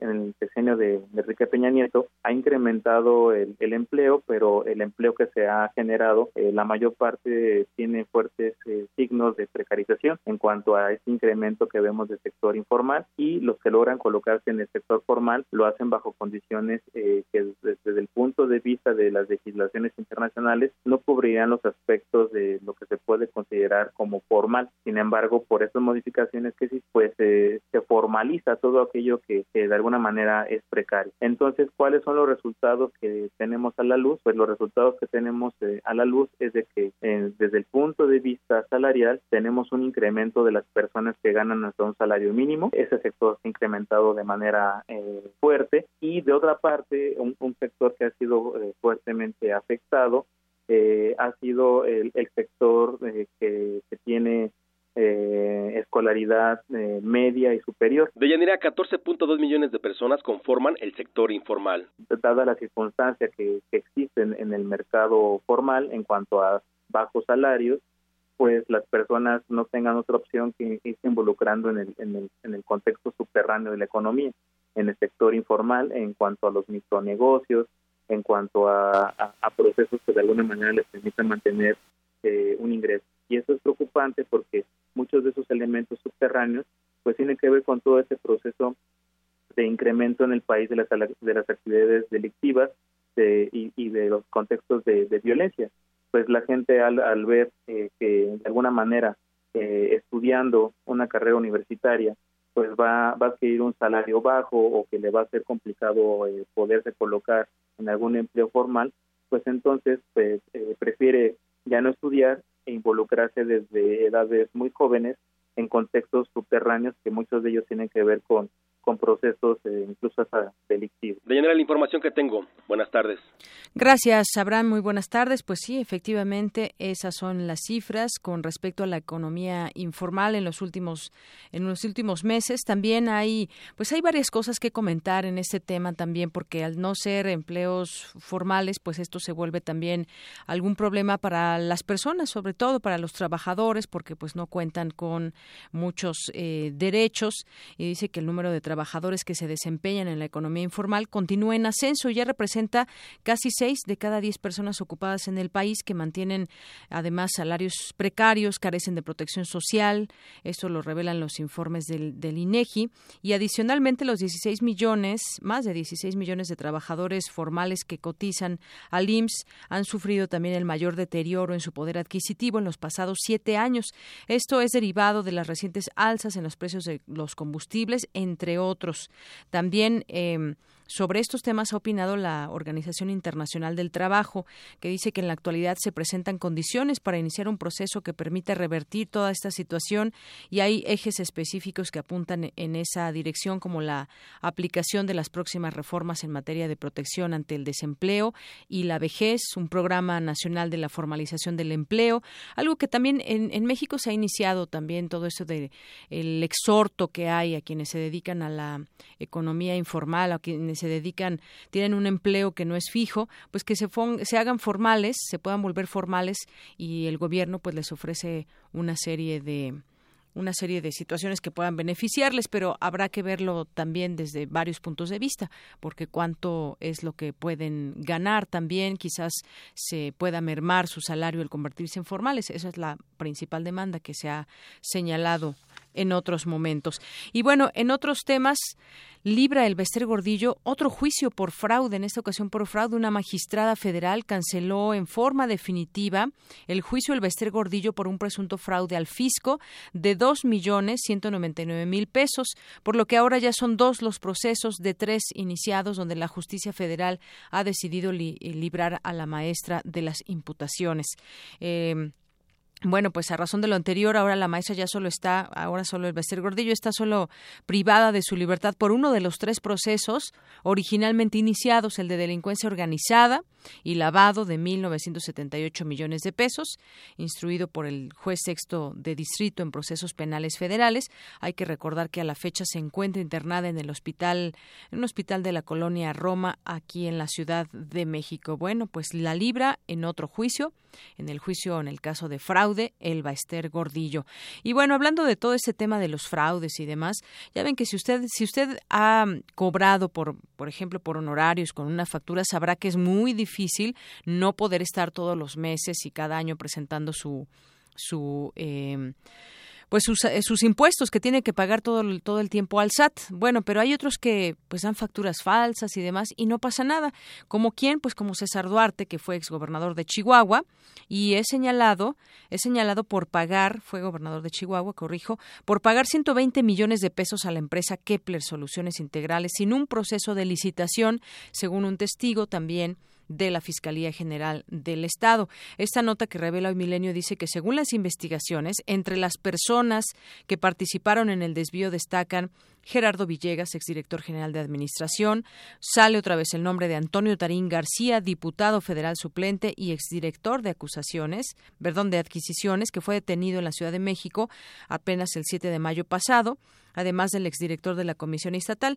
El testigo no identificado señaló que todos ellos documentaban con diversas empresas la facturación por varios servicios para que ante el SAT, el Servicio de Administración Tributaria, eh, lo hacían parecer legal, pero en realidad era un tema ilegal de facturas y demás. Pero bueno, ellos sí lo pueden hacer y pueden tener casas en todos lados porque la justicia de pronto es lenta o o sugiere que no es un delito grave, no lo sabemos, pero está libre libre César Duarte, ex gobernador de Chihuahua. Y bueno, la empresa Shell no solo llegará a México con su primera estación de servicio este año, ya ve que se abrió esta posibilidad a grandes empresas dedicadas al tema energético. Aquí operarán en México algunas de ellas, pero también ofrece Shell eh, colaborar con las autoridades para resolver el problema del robo de combustible. Ya su director, eh, Andrés Cavallari, indicó que como nuevos jugadores del mercado de combustible se ofrecen ayudar a solucionar el problema. Hace unos días salió una nota que hablaba sobre algunas empresas que ya no querían entrarle al tema o lo estaban pensando al tema de la inversión en México por todos los problemas que había en este tema y el robo de combustible y el tema de la inseguridad que está ligado también, pero algunos algunos pues señalaban esta situación justamente de que de que eh, pues podrían ya no invertir en México. Shell dice, sí, yo sí llego a México, pero además ayudo a solucionar el problema. Es esa empresa que tiene previsto participar no solo con estaciones de servicio, sino también en el almacenamiento y transporte de combustibles. Dijo que México necesita una, una nueva infraestructura en transporte, almacenamiento y distribución de combustibles y quieren ser parte de ese desafío, es lo que dijo su directivo. Y continuando con este tema, empleados de Pemex, ya lo hemos venido comentando aquí por lo que han revelado distintas investigaciones. Hay cómplices en la ordeña y esos cómplices pues son empleados de Pemex. En el robo de combustible, el gobierno de Guanajuato no solo culpa a los llamados huachicoleros, sino a petróleos mexicanos, pues considera que el enemigo se encuentra dentro de la paraestatal. También se queja de la legislación vigente para combatir este delito, pues permite que quienes delinquen sean liberados de inmediato. A esta inconformidad se suma la preocupación del sector empresarial porque esta actividad se ha convertido en un grave problema social. Hay pérdidas para todos, ganancias para algunos, pero además no se consideran delitos graves. Así está la situación también en este tema. Ya el gobernador Miguel Márquez considera que la ordeña de los ductos solo es posible con la complicidad de trabajadores o exempleados de la petrolera. De lo contrario, como, hacen, dice los delincuentes, si no tienen conocimientos de extracción de combustibles. El problema está dentro de Pemex y también en la impunidad. Pese a las detenciones que se realizan, el problema prevalece porque no hay una sanción efectiva del delito. Eso es lo que comenta por lo menos el gobernador de Guanajuato a este respecto. Y mientras tanto, pues también se, el gobierno federal dice que refuerza la lucha contra el robo de hidrocarburos, pero también van a perseguir ahora a los clientes de los guachicoleros, aquellos que compran combustible robado, van a perseguirlos, a detenerlos, a castigarlos, a quienes compran este combustible ilegal. Es lo que dio a conocer el director general de Pemex, José Antonio González Anaya.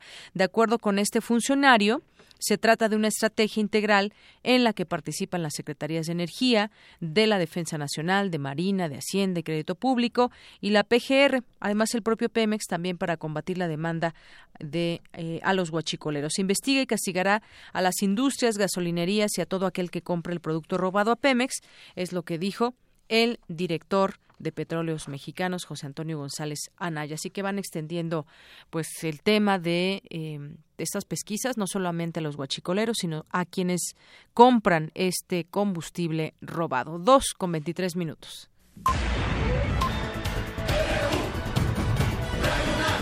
Prisma RU. Con Deyanira Morán. Queremos escuchar tu voz. Nuestro teléfono en cabina es 55 36 43 39. Global RU. Entremos ahora en materia internacional con Eric Morales. Eric, buenas tardes. ¿Qué tal, Deyanira? Muy buenas tardes. Comencemos con la información internacional porque los relatores de la Organización de las Naciones Unidas y la Comisión Interamericana de Derechos Humanos para la Libertad de Expresión condenaron el asesinato del periodista y escritor mexicano Javier Valdés Cárdenas. Estos organismos internacionales condenaron la violencia con la que se pretende silenciar el trabajo de los comunicadores mexicanos. Y para hablarnos de este tema, tenemos en la línea telefónica a Gabriela Sotomayor, periodista mexicana en la sede de la ONU en Ginebra, Suiza, a quien saludamos con mucho gusto. Hola, ¿qué tal? Buenas tardes, Deyanira. Buenas tardes, Eric.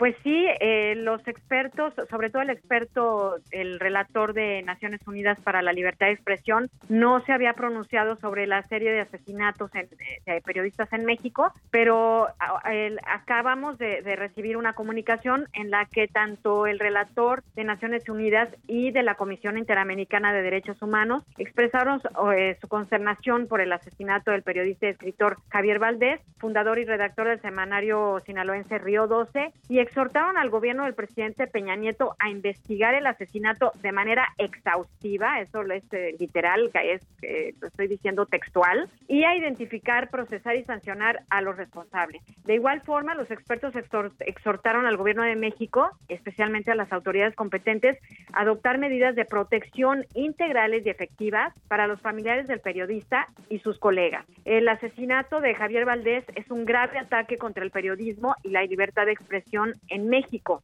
dijeron los expertos.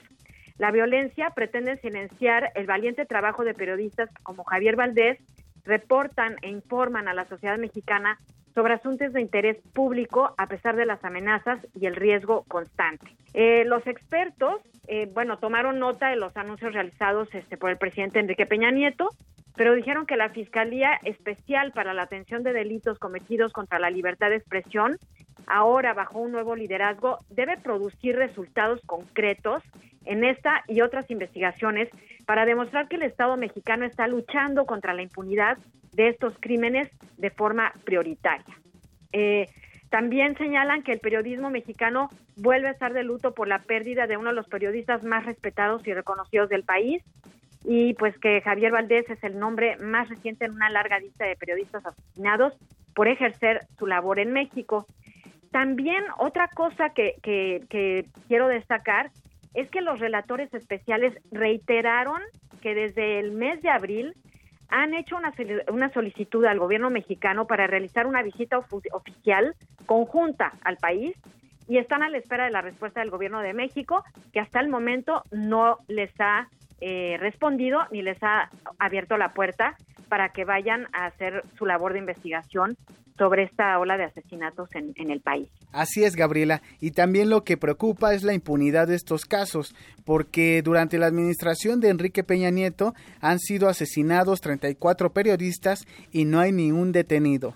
Sí, exacto, y eso eso también es lo que es, lo que también aquí preocupa muchísimo, es este grado de impunidad en el que nadie ha sido llevado ante la justicia por matar a un periodista.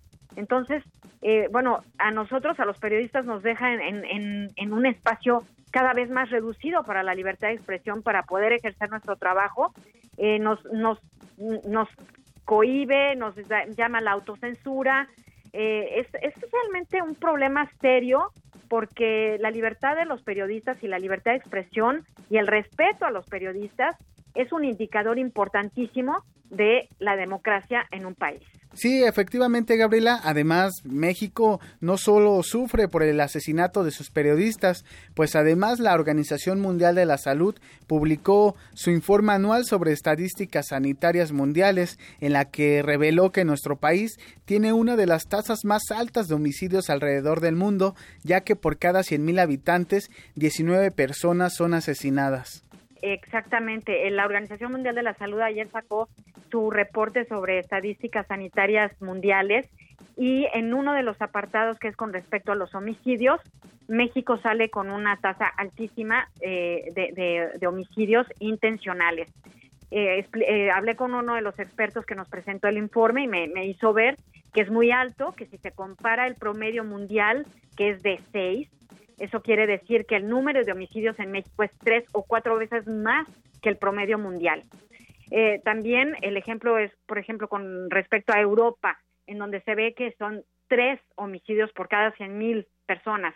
En México son 19. Eh, hay un número sustancial de las muertes asociadas con los corteles de la droga, bandas criminales y una falta absoluta de gobernanza en varias partes del país, me, me dijo el experto de la OMS con el que hablé, y también me dice que, bueno, que cuando los grupos eh, criminales controlan poblaciones completas o territorios, pues aquí se preguntan cuál es la diferencia con una guerra civil o un conflicto armado. La, en la Organización Mundial de la Salud ha visto que América Latina se lleva el mayor número de muertes por homicidios intencionales en el mundo. Entonces, por ejemplo, Honduras fue el país que salió con la alta la tasa más alta en los homicidios con 85.7 eh, por cada 100.000 habitantes, en El Salvador 63.2, Venezuela con 51.7, Colombia con 48, Guatemala con 36 y Brasil con 30.5. Así es, es un tema que afecta a toda América Latina.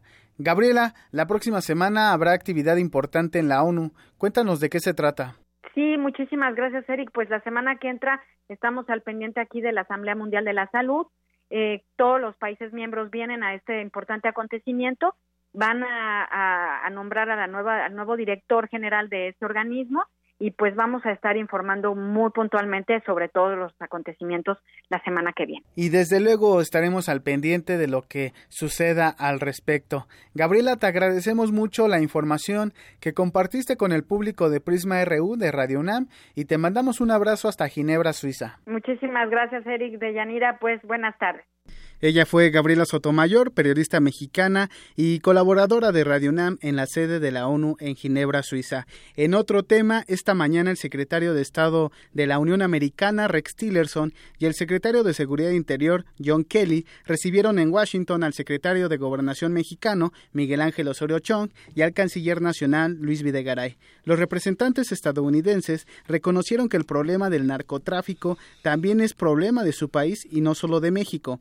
Además, señalaron que nuestra nación es la que más sufre los estragos del crimen organizado ocasionado por el combate al narcotráfico. Los cuatro funcionarios anunciaron que este será apenas el primer acercamiento para crear estrategias que permitan combatir la violencia derivada de la lucha contra las drogas. El gobierno del presidente Donald Trump, eh, eh, al mismo tiempo, fue anunciado que ya notificó formalmente al Congreso su intención de renegociar el Tratado de Libre Comercio de América del Norte con lo que da inicio al procedimiento para revisar el acuerdo.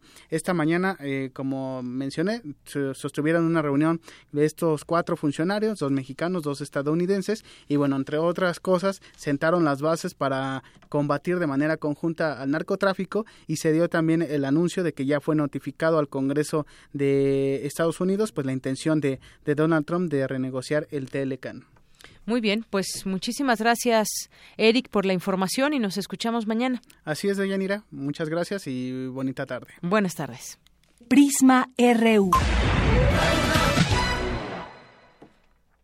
Y bueno, vamos ahora al tema de los desplazados en la sección de Cindy Pérez Ramírez y Dulce García, que es Arriba los de abajo. Mujer de la calle. Programa. Difícil es caminar en un extraño lugar en donde el hambre se ve. Arriba los de abajo. Así pues esta ciudad.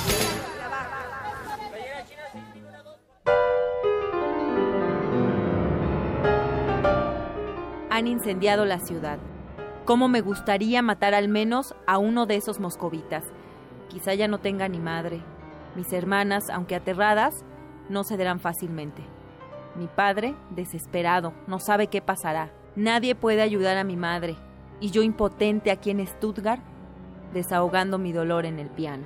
Durante su estancia en Alemania, Frédéric Chopin se enteró de la caída de Varsovia. Sin noticias de su familia ni de sus amigos, vivió una pesadilla.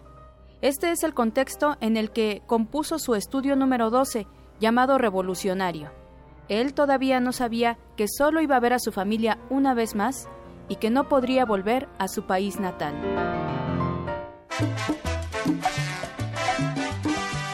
Buenas tardes, Dulce y público de Prisma RU. Acabamos de hacer esta referencia a Chopin porque hoy en Arriba los de Abajo abordaremos el tema de los desplazados. Según ACNUR, cada minuto 24 personas son forzadas a desplazarse de sus lugares de origen. Así es, Cindy. Además, 65.3 millones de personas se encontraban desplazadas a finales de 2015, en comparación con los 59.5 millones de tan solo los 12 meses de antes.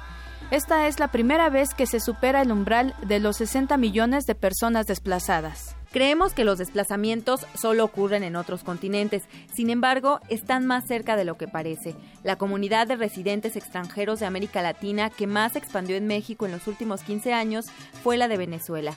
De 2000 a 2015 aumentó 517%, la mayoría escapando del hambre, la inseguridad y la inflación. Esto es dejar atrás todo, la familia, el trabajo, los amigos y hasta la patria que precisamente es esa la palabra de la semana, ¿verdad, Cindy? Según la Real Academia Española, la patria se define como la tierra natal o adoptiva, estructurada como nación a la que se siente ligado o unido el hombre, ya sea por vínculos afectivos, jurídicos e históricos. La patria también puede ser el lugar de nacimiento, el pueblo de sus ancestros, o la tierra donde alguien se establece desde un cierto momento de su vida. Pero, ¿qué te parece si escuchamos el testimonio de Génesis, una venezolana que llegó a México y que hoy siente la desesperación que en aquel entonces sintió Chopin, pues no sabe cuándo volverá a ver a su familia?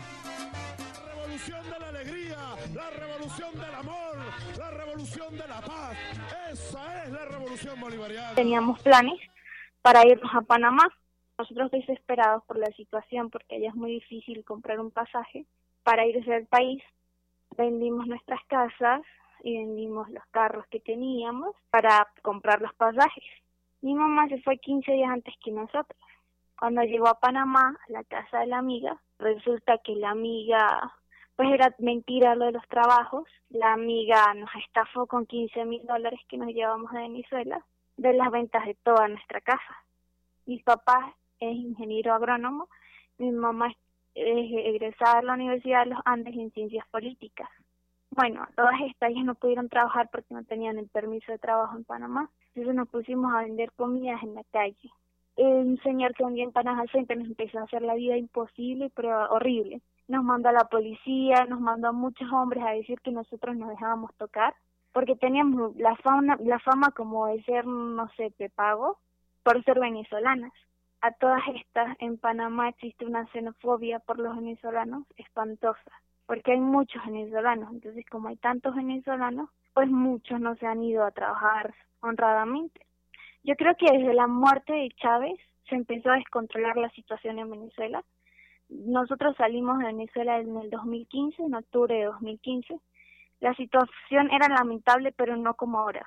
De hecho, mi mamá se regresó a Venezuela y me dice todos los días que es horrible, que no tienen que comer, que comer carne y pollo es un lujo en Venezuela. Las colas que se hacen cuando llega la o sea, cuando llega la comida son tremendas, tremendas que la gente se agarra a golpes por la comida. Hay noches en que no puedo dormir y hay noches en que la situación está tan dura y yo pienso, estoy aquí acostada en mi cama, tranquila, arropada, cuando hay tantos niños pasando hambre en Venezuela, cuando todos están saliendo a la calle. Entonces es una impotencia tan fuerte sentir que tú no eres parte de lo que está pasando en Venezuela, que tú estás haciendo tu vida normal y tu país está en ruinas.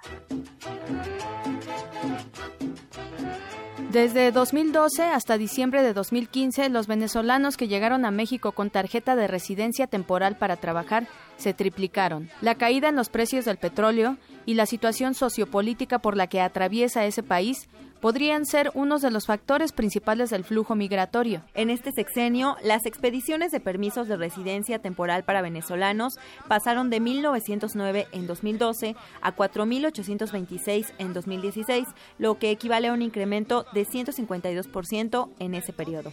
Cindy, auditorio de Prisma RU, ¿qué les parece si escuchamos ahora la segunda parte de la plática que tuvimos con Génesis? Yo sabía que en Venezuela yo no tengo futuro si yo me regresaba. Entonces yo le dije a mi mamá, mamá, espérate que yo cumpla los 18 años y yo me voy y tú te regresas a Venezuela. Y pues dicho y hecho, yo cumplí los 18 años en octubre, el 9 de octubre, el 31 de octubre decidimos venirnos a México porque aquí hay una prima mía y nos tuvieron cinco horas en el aeropuerto, no nos dejaban pasar a México porque los mexicanos, o sea, los de inmigración decían que nosotros nos íbamos a quedar aquí, que no nos podíamos quedar aquí, que ellos nos iban a regresar a nuestro país. De hecho, yo quería salir al baño y todo, y no me dejaban ir al baño, porque no se pensaban que, que me iba a comunicar con alguien o algo así. No nos dieron comida, nada, o sea, esas cinco horas las pasamos en el aeropuerto. Después nos llaman para hacernos como un interrogatorio a cada uno por separado para ver qué veníamos a hacer en México, quién nos iba a recibir, cuándo nos íbamos, todo eso nos preguntaron. Todos los venezolanos están buscando la forma de salir. De hecho, en el vuelo en el que yo me vine con mi mamá en, en octubre, regresaron a 40 personas entre venezolanos y colombianos. Bueno, la alegría fue, de verdad que, que yo llegué aquí a México, las puertas se me han abierto Aquí he conocido gente maravillosa en este tiempo que llevo. Las personas cuando yo digo que soy venezolana me abren las puertas, me dicen de verdad que lamento mucho lo que está pasando en tu país.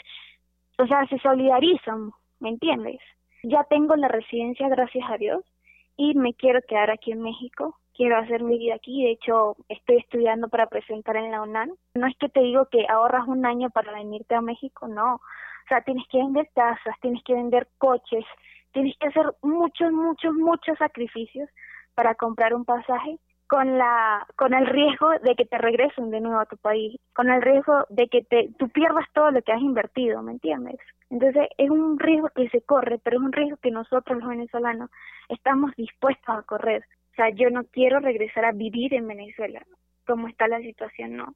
Yo quiero formarme en otra parte yo quiero regresar a mi país, pero quiero a que salga adelante, a que avance. Dulce auditorio, no todas las personas que se desplazan lo hacen para vivir el sueño americano. A veces las personas lo hacen porque en los lugares donde están no están viviendo, sino sobreviviendo. Así es, Cindy, por eso es importante escucharlos. Queremos recordarle al público de Prisma RU que arriba los de abajo no está ni a favor ni en contra, pero sí tenemos que reflejar la realidad que se está viviendo en aquel país. Los dejamos nuevamente con Deyanira Morán y recuerde, arriba los de abajo. Arriba los de abajo.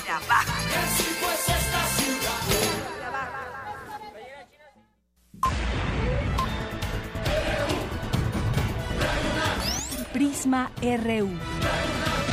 Con Deyanira Morán. Queremos conocer tu opinión. Síguenos en Twitter como arroba PrismaRU. Queremos escuchar tu voz.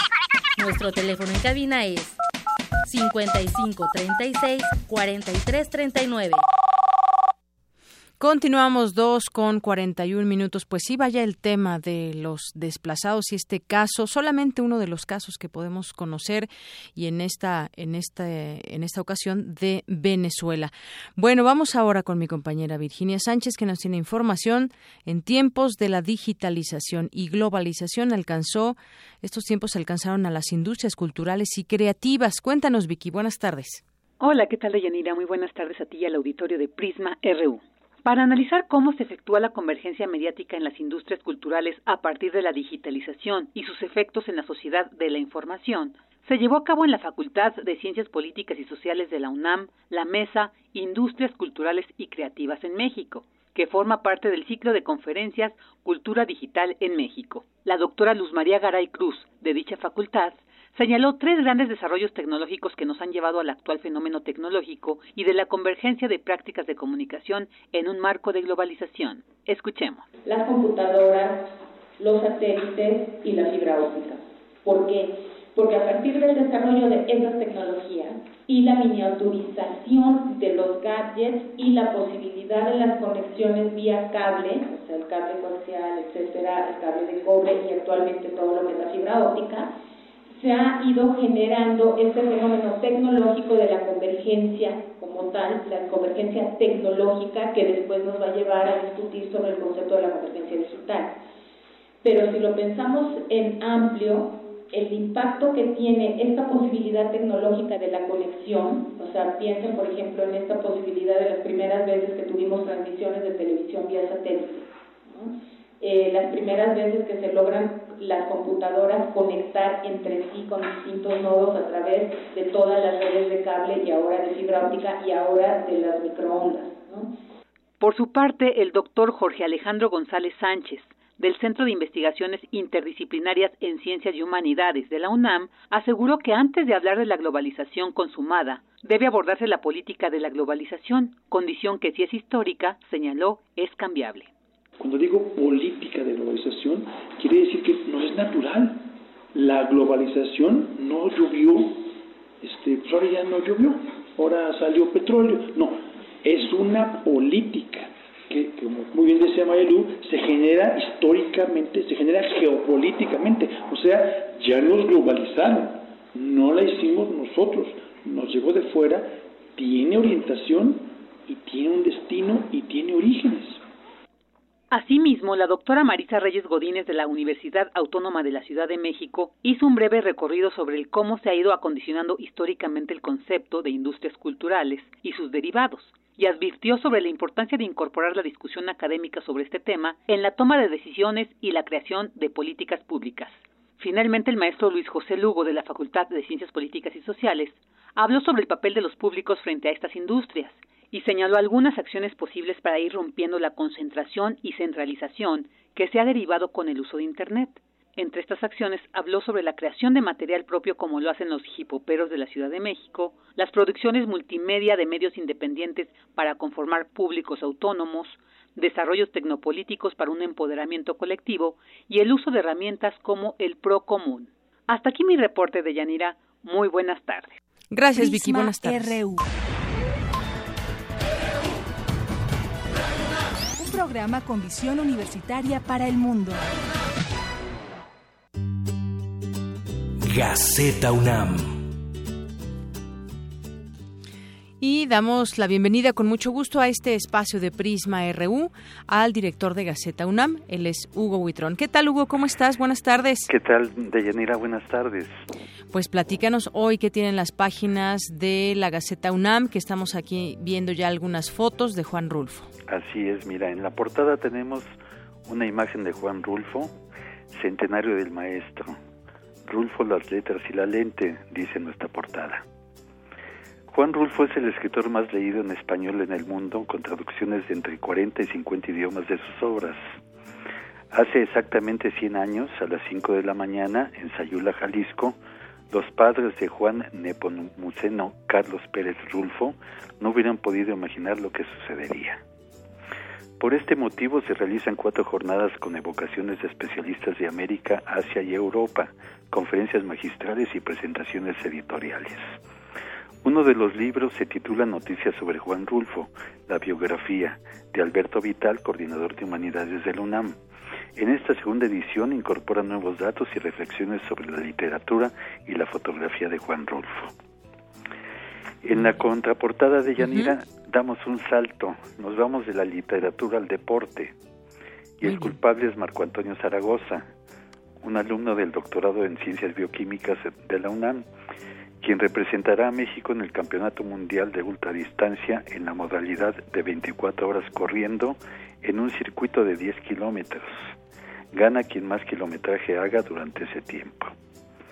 Un año y medio de entrenamiento le bastó a Marco Antonio para ganar una carrera de 100 kilómetros en la categoría de 30 y 39 años con un tiempo de 9 horas, 27 minutos y 50 segundos. Es una es un joven con con vista a triunfar y correr 240 kilómetros. Eso es, es uno de sus objetivos para obtener el récord nacional que es de 200 203 kilómetros. Bueno, vaya, vaya, distancia, ¿eh? Sí, sí, sí, ya nada más de, de leerlo, de verlo, ya me cansé. Así es. ¿Qué más, Hugo? Cuéntanos. Mira, en, en Cuautitlán este, desarrollan alimentos enriquecidos con fibra de agave. Investigadores de la FES obtuvieron producto soluble que contribuye a la proliferación de bacterias benéficas en el intestino grueso. Y continuamos con los foros universitarios. Ahora nos tocó la migración. Y aquí este los expertos nos dicen que debe realizarse un esfuerzo desde la UNAM con el respaldo de la sociedad civil para que los asuntos de la migración y la remesa sean incluidos en la revisión del Tratado de Libre Comercio. Muy bien. En otro asunto tenemos que en México familias de tres grupos y once tipos. Es una nota que nos habla de un estudio donde dice que en la actualidad la familia se ha diversificado y se reconocen 11 tipos.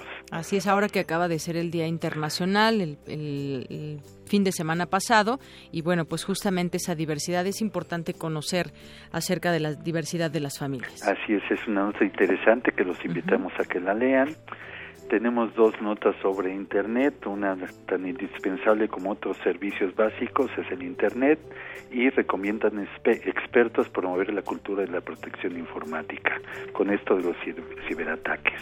Muy bien. Pues es parte de lo que tenemos, eh, Deyanira. Pues muchas gracias, Hugo. Como siempre, nos escuchamos el próximo lunes. Muy bien, Deyanira, muchas gracias. Y como siempre, eh, no se olviden de que nos pueden seguir en gaceta.unam.mx. Buenas tardes y sean felices. Seamos felices. Gracias, Hugo. Buenas tardes. Gracias, hasta luego. Prisma RU. Un programa con visión universitaria para el mundo. Queremos conocer tu opinión. Síguenos en Twitter como arroba PrismaRU.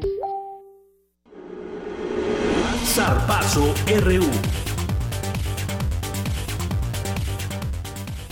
Los deportes con Isaí Morales. ¿Cómo estás, Isaí? Muy bien, Deyanir. ¿Y tú cómo estás? Muy bien, muchas gracias. Pues, ¿qué nos cuentas en los deportes? Pues mira que el equipo de gimnasia aeróbica de la UNAM tuvo una destacada participación en la Universidad Nacional 2017 al conseguir tres medallas, una de oro y dos de plata.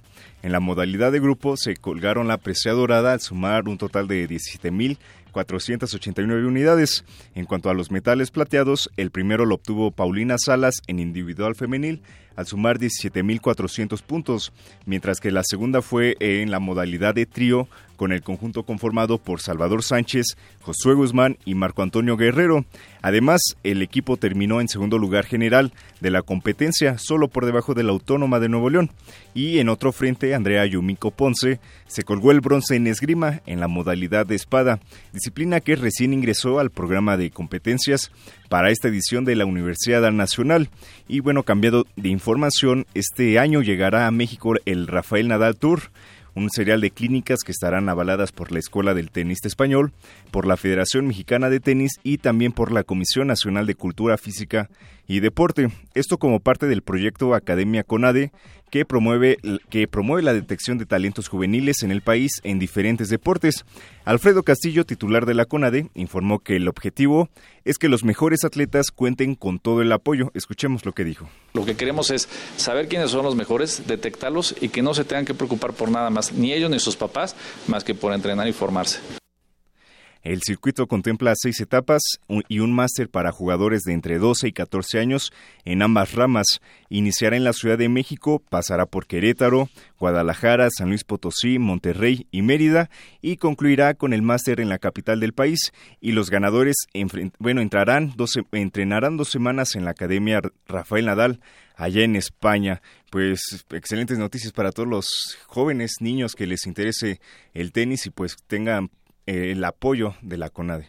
Así es, y fíjate que muchas veces eh, se quejan eh, muchas personas, algunos deportes suelen ser caros, quizás el tenis sea uno de ellos, no, no lo sé, pero he leído de pronto que pueda ser, sobre todo el dónde entrenar, ¿no? Que, tienes que pagar y en este caso, pues es una buena opción porque está acercando el deporte a, los, a los más pequeños que les pueda interesar y sobre todo es una buena oportunidad también para pues pedir espacios y todo donde pueda se pueda entrenar de manera pública.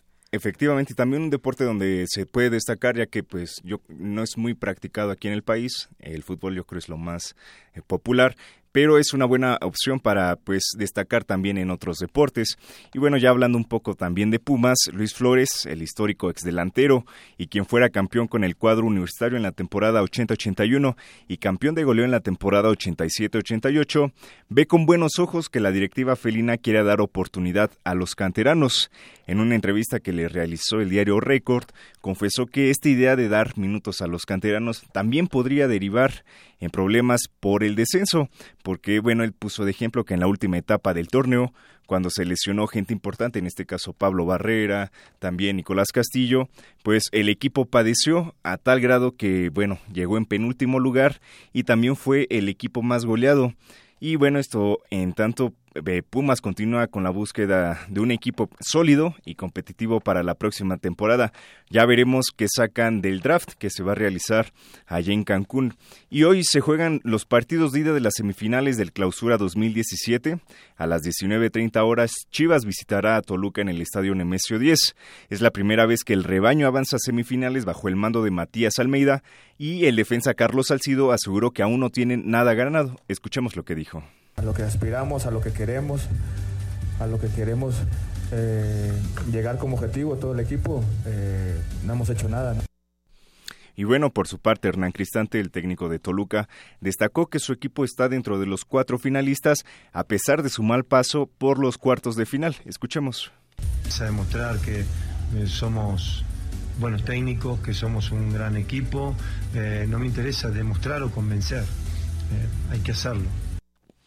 Además, Tigres también recibe en el Estadio Universitario a Cholos esta noche a las 21.30 horas y el presidente de los felinos, Alejandro Rodríguez, rechazó que su equipo se perfile como favorito eh, frente a los fronterizos. Escuchemos. No nos da miedo que no nos consideren favoritos y no nos da miedo que sí nos consideren favoritos. Yo creo que esto es un juego, es un juego que, que tiene 180 minutos.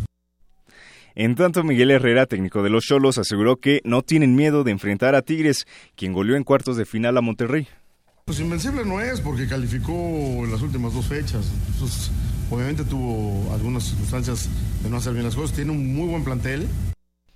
Bueno, también luego de los hechos de violencia que se registraron en el estadio de Monterrey entre sus seguidores y de los Rayados y de Tigres, Enrique Borja, expresidente de la Federación Mexicana de Fútbol, consideró que se debe poner más énfasis en las medidas de prevención para evitar los episodios de violencia entre los aficionados.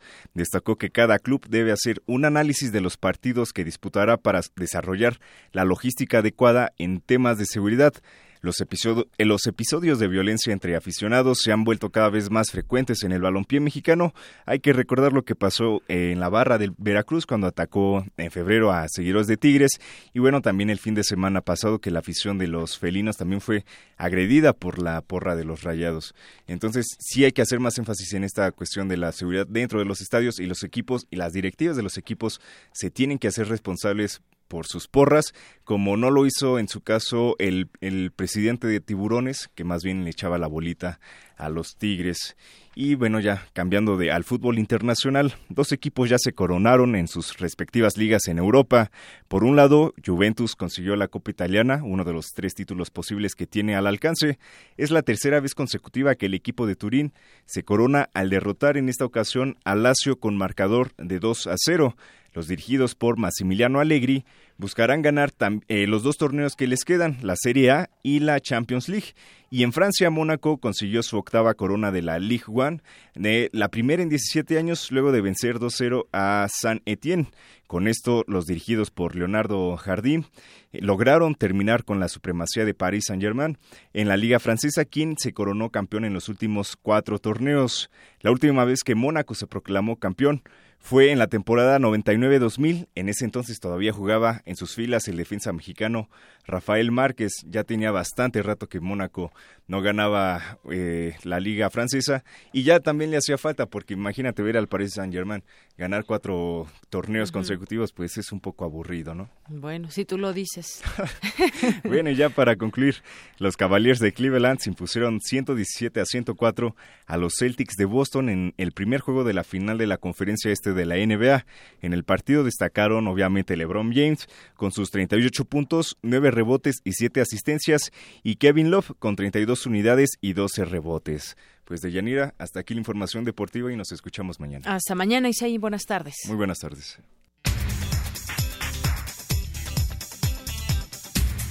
Y bueno, nos vamos ahora con Dulce García, que nos tiene la información de última hora. ¿Qué tal, Dulce? Buenas tardes. Así es, Deyanira. Muy buenas tardes a ti y al auditorio.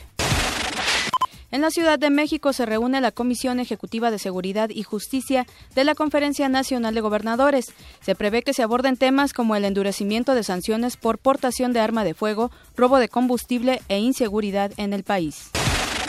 La Junta de Gobierno del Banco de México decidió aumentar en 25 puntos base la tasa de referencia de 6.50% a 6.75%.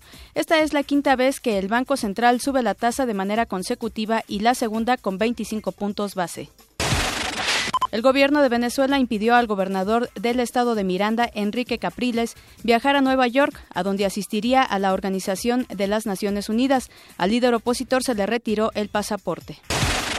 Y el Tribunal Supremo de Brasil autorizó la investigación contra el presidente Michel Temer por ofrecer sobornos para silenciar a Eduardo Cunha, el expresidente de la Cámara Baja del Congreso brasileño y testigo clave en el escándalo, en el escándalo de corrupción de Lavallato.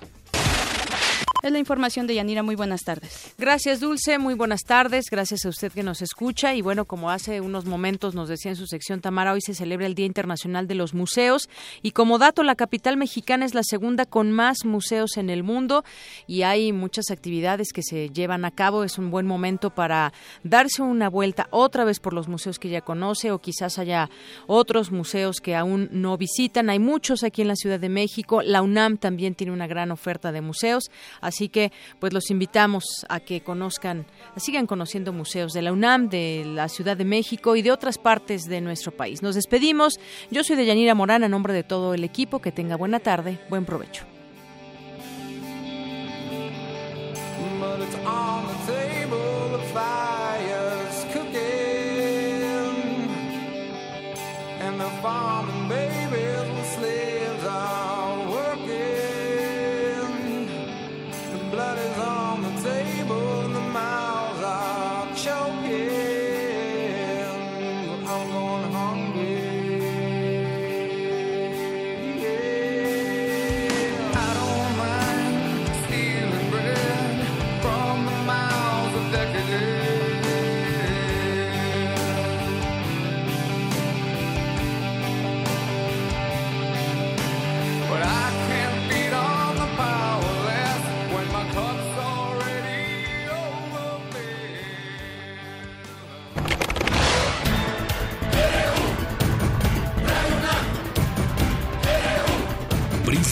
RU. Los perfiles del acontecer universitario de Co y el mundo en una frecuencia. De lunes a viernes, de una a 3 de la tarde.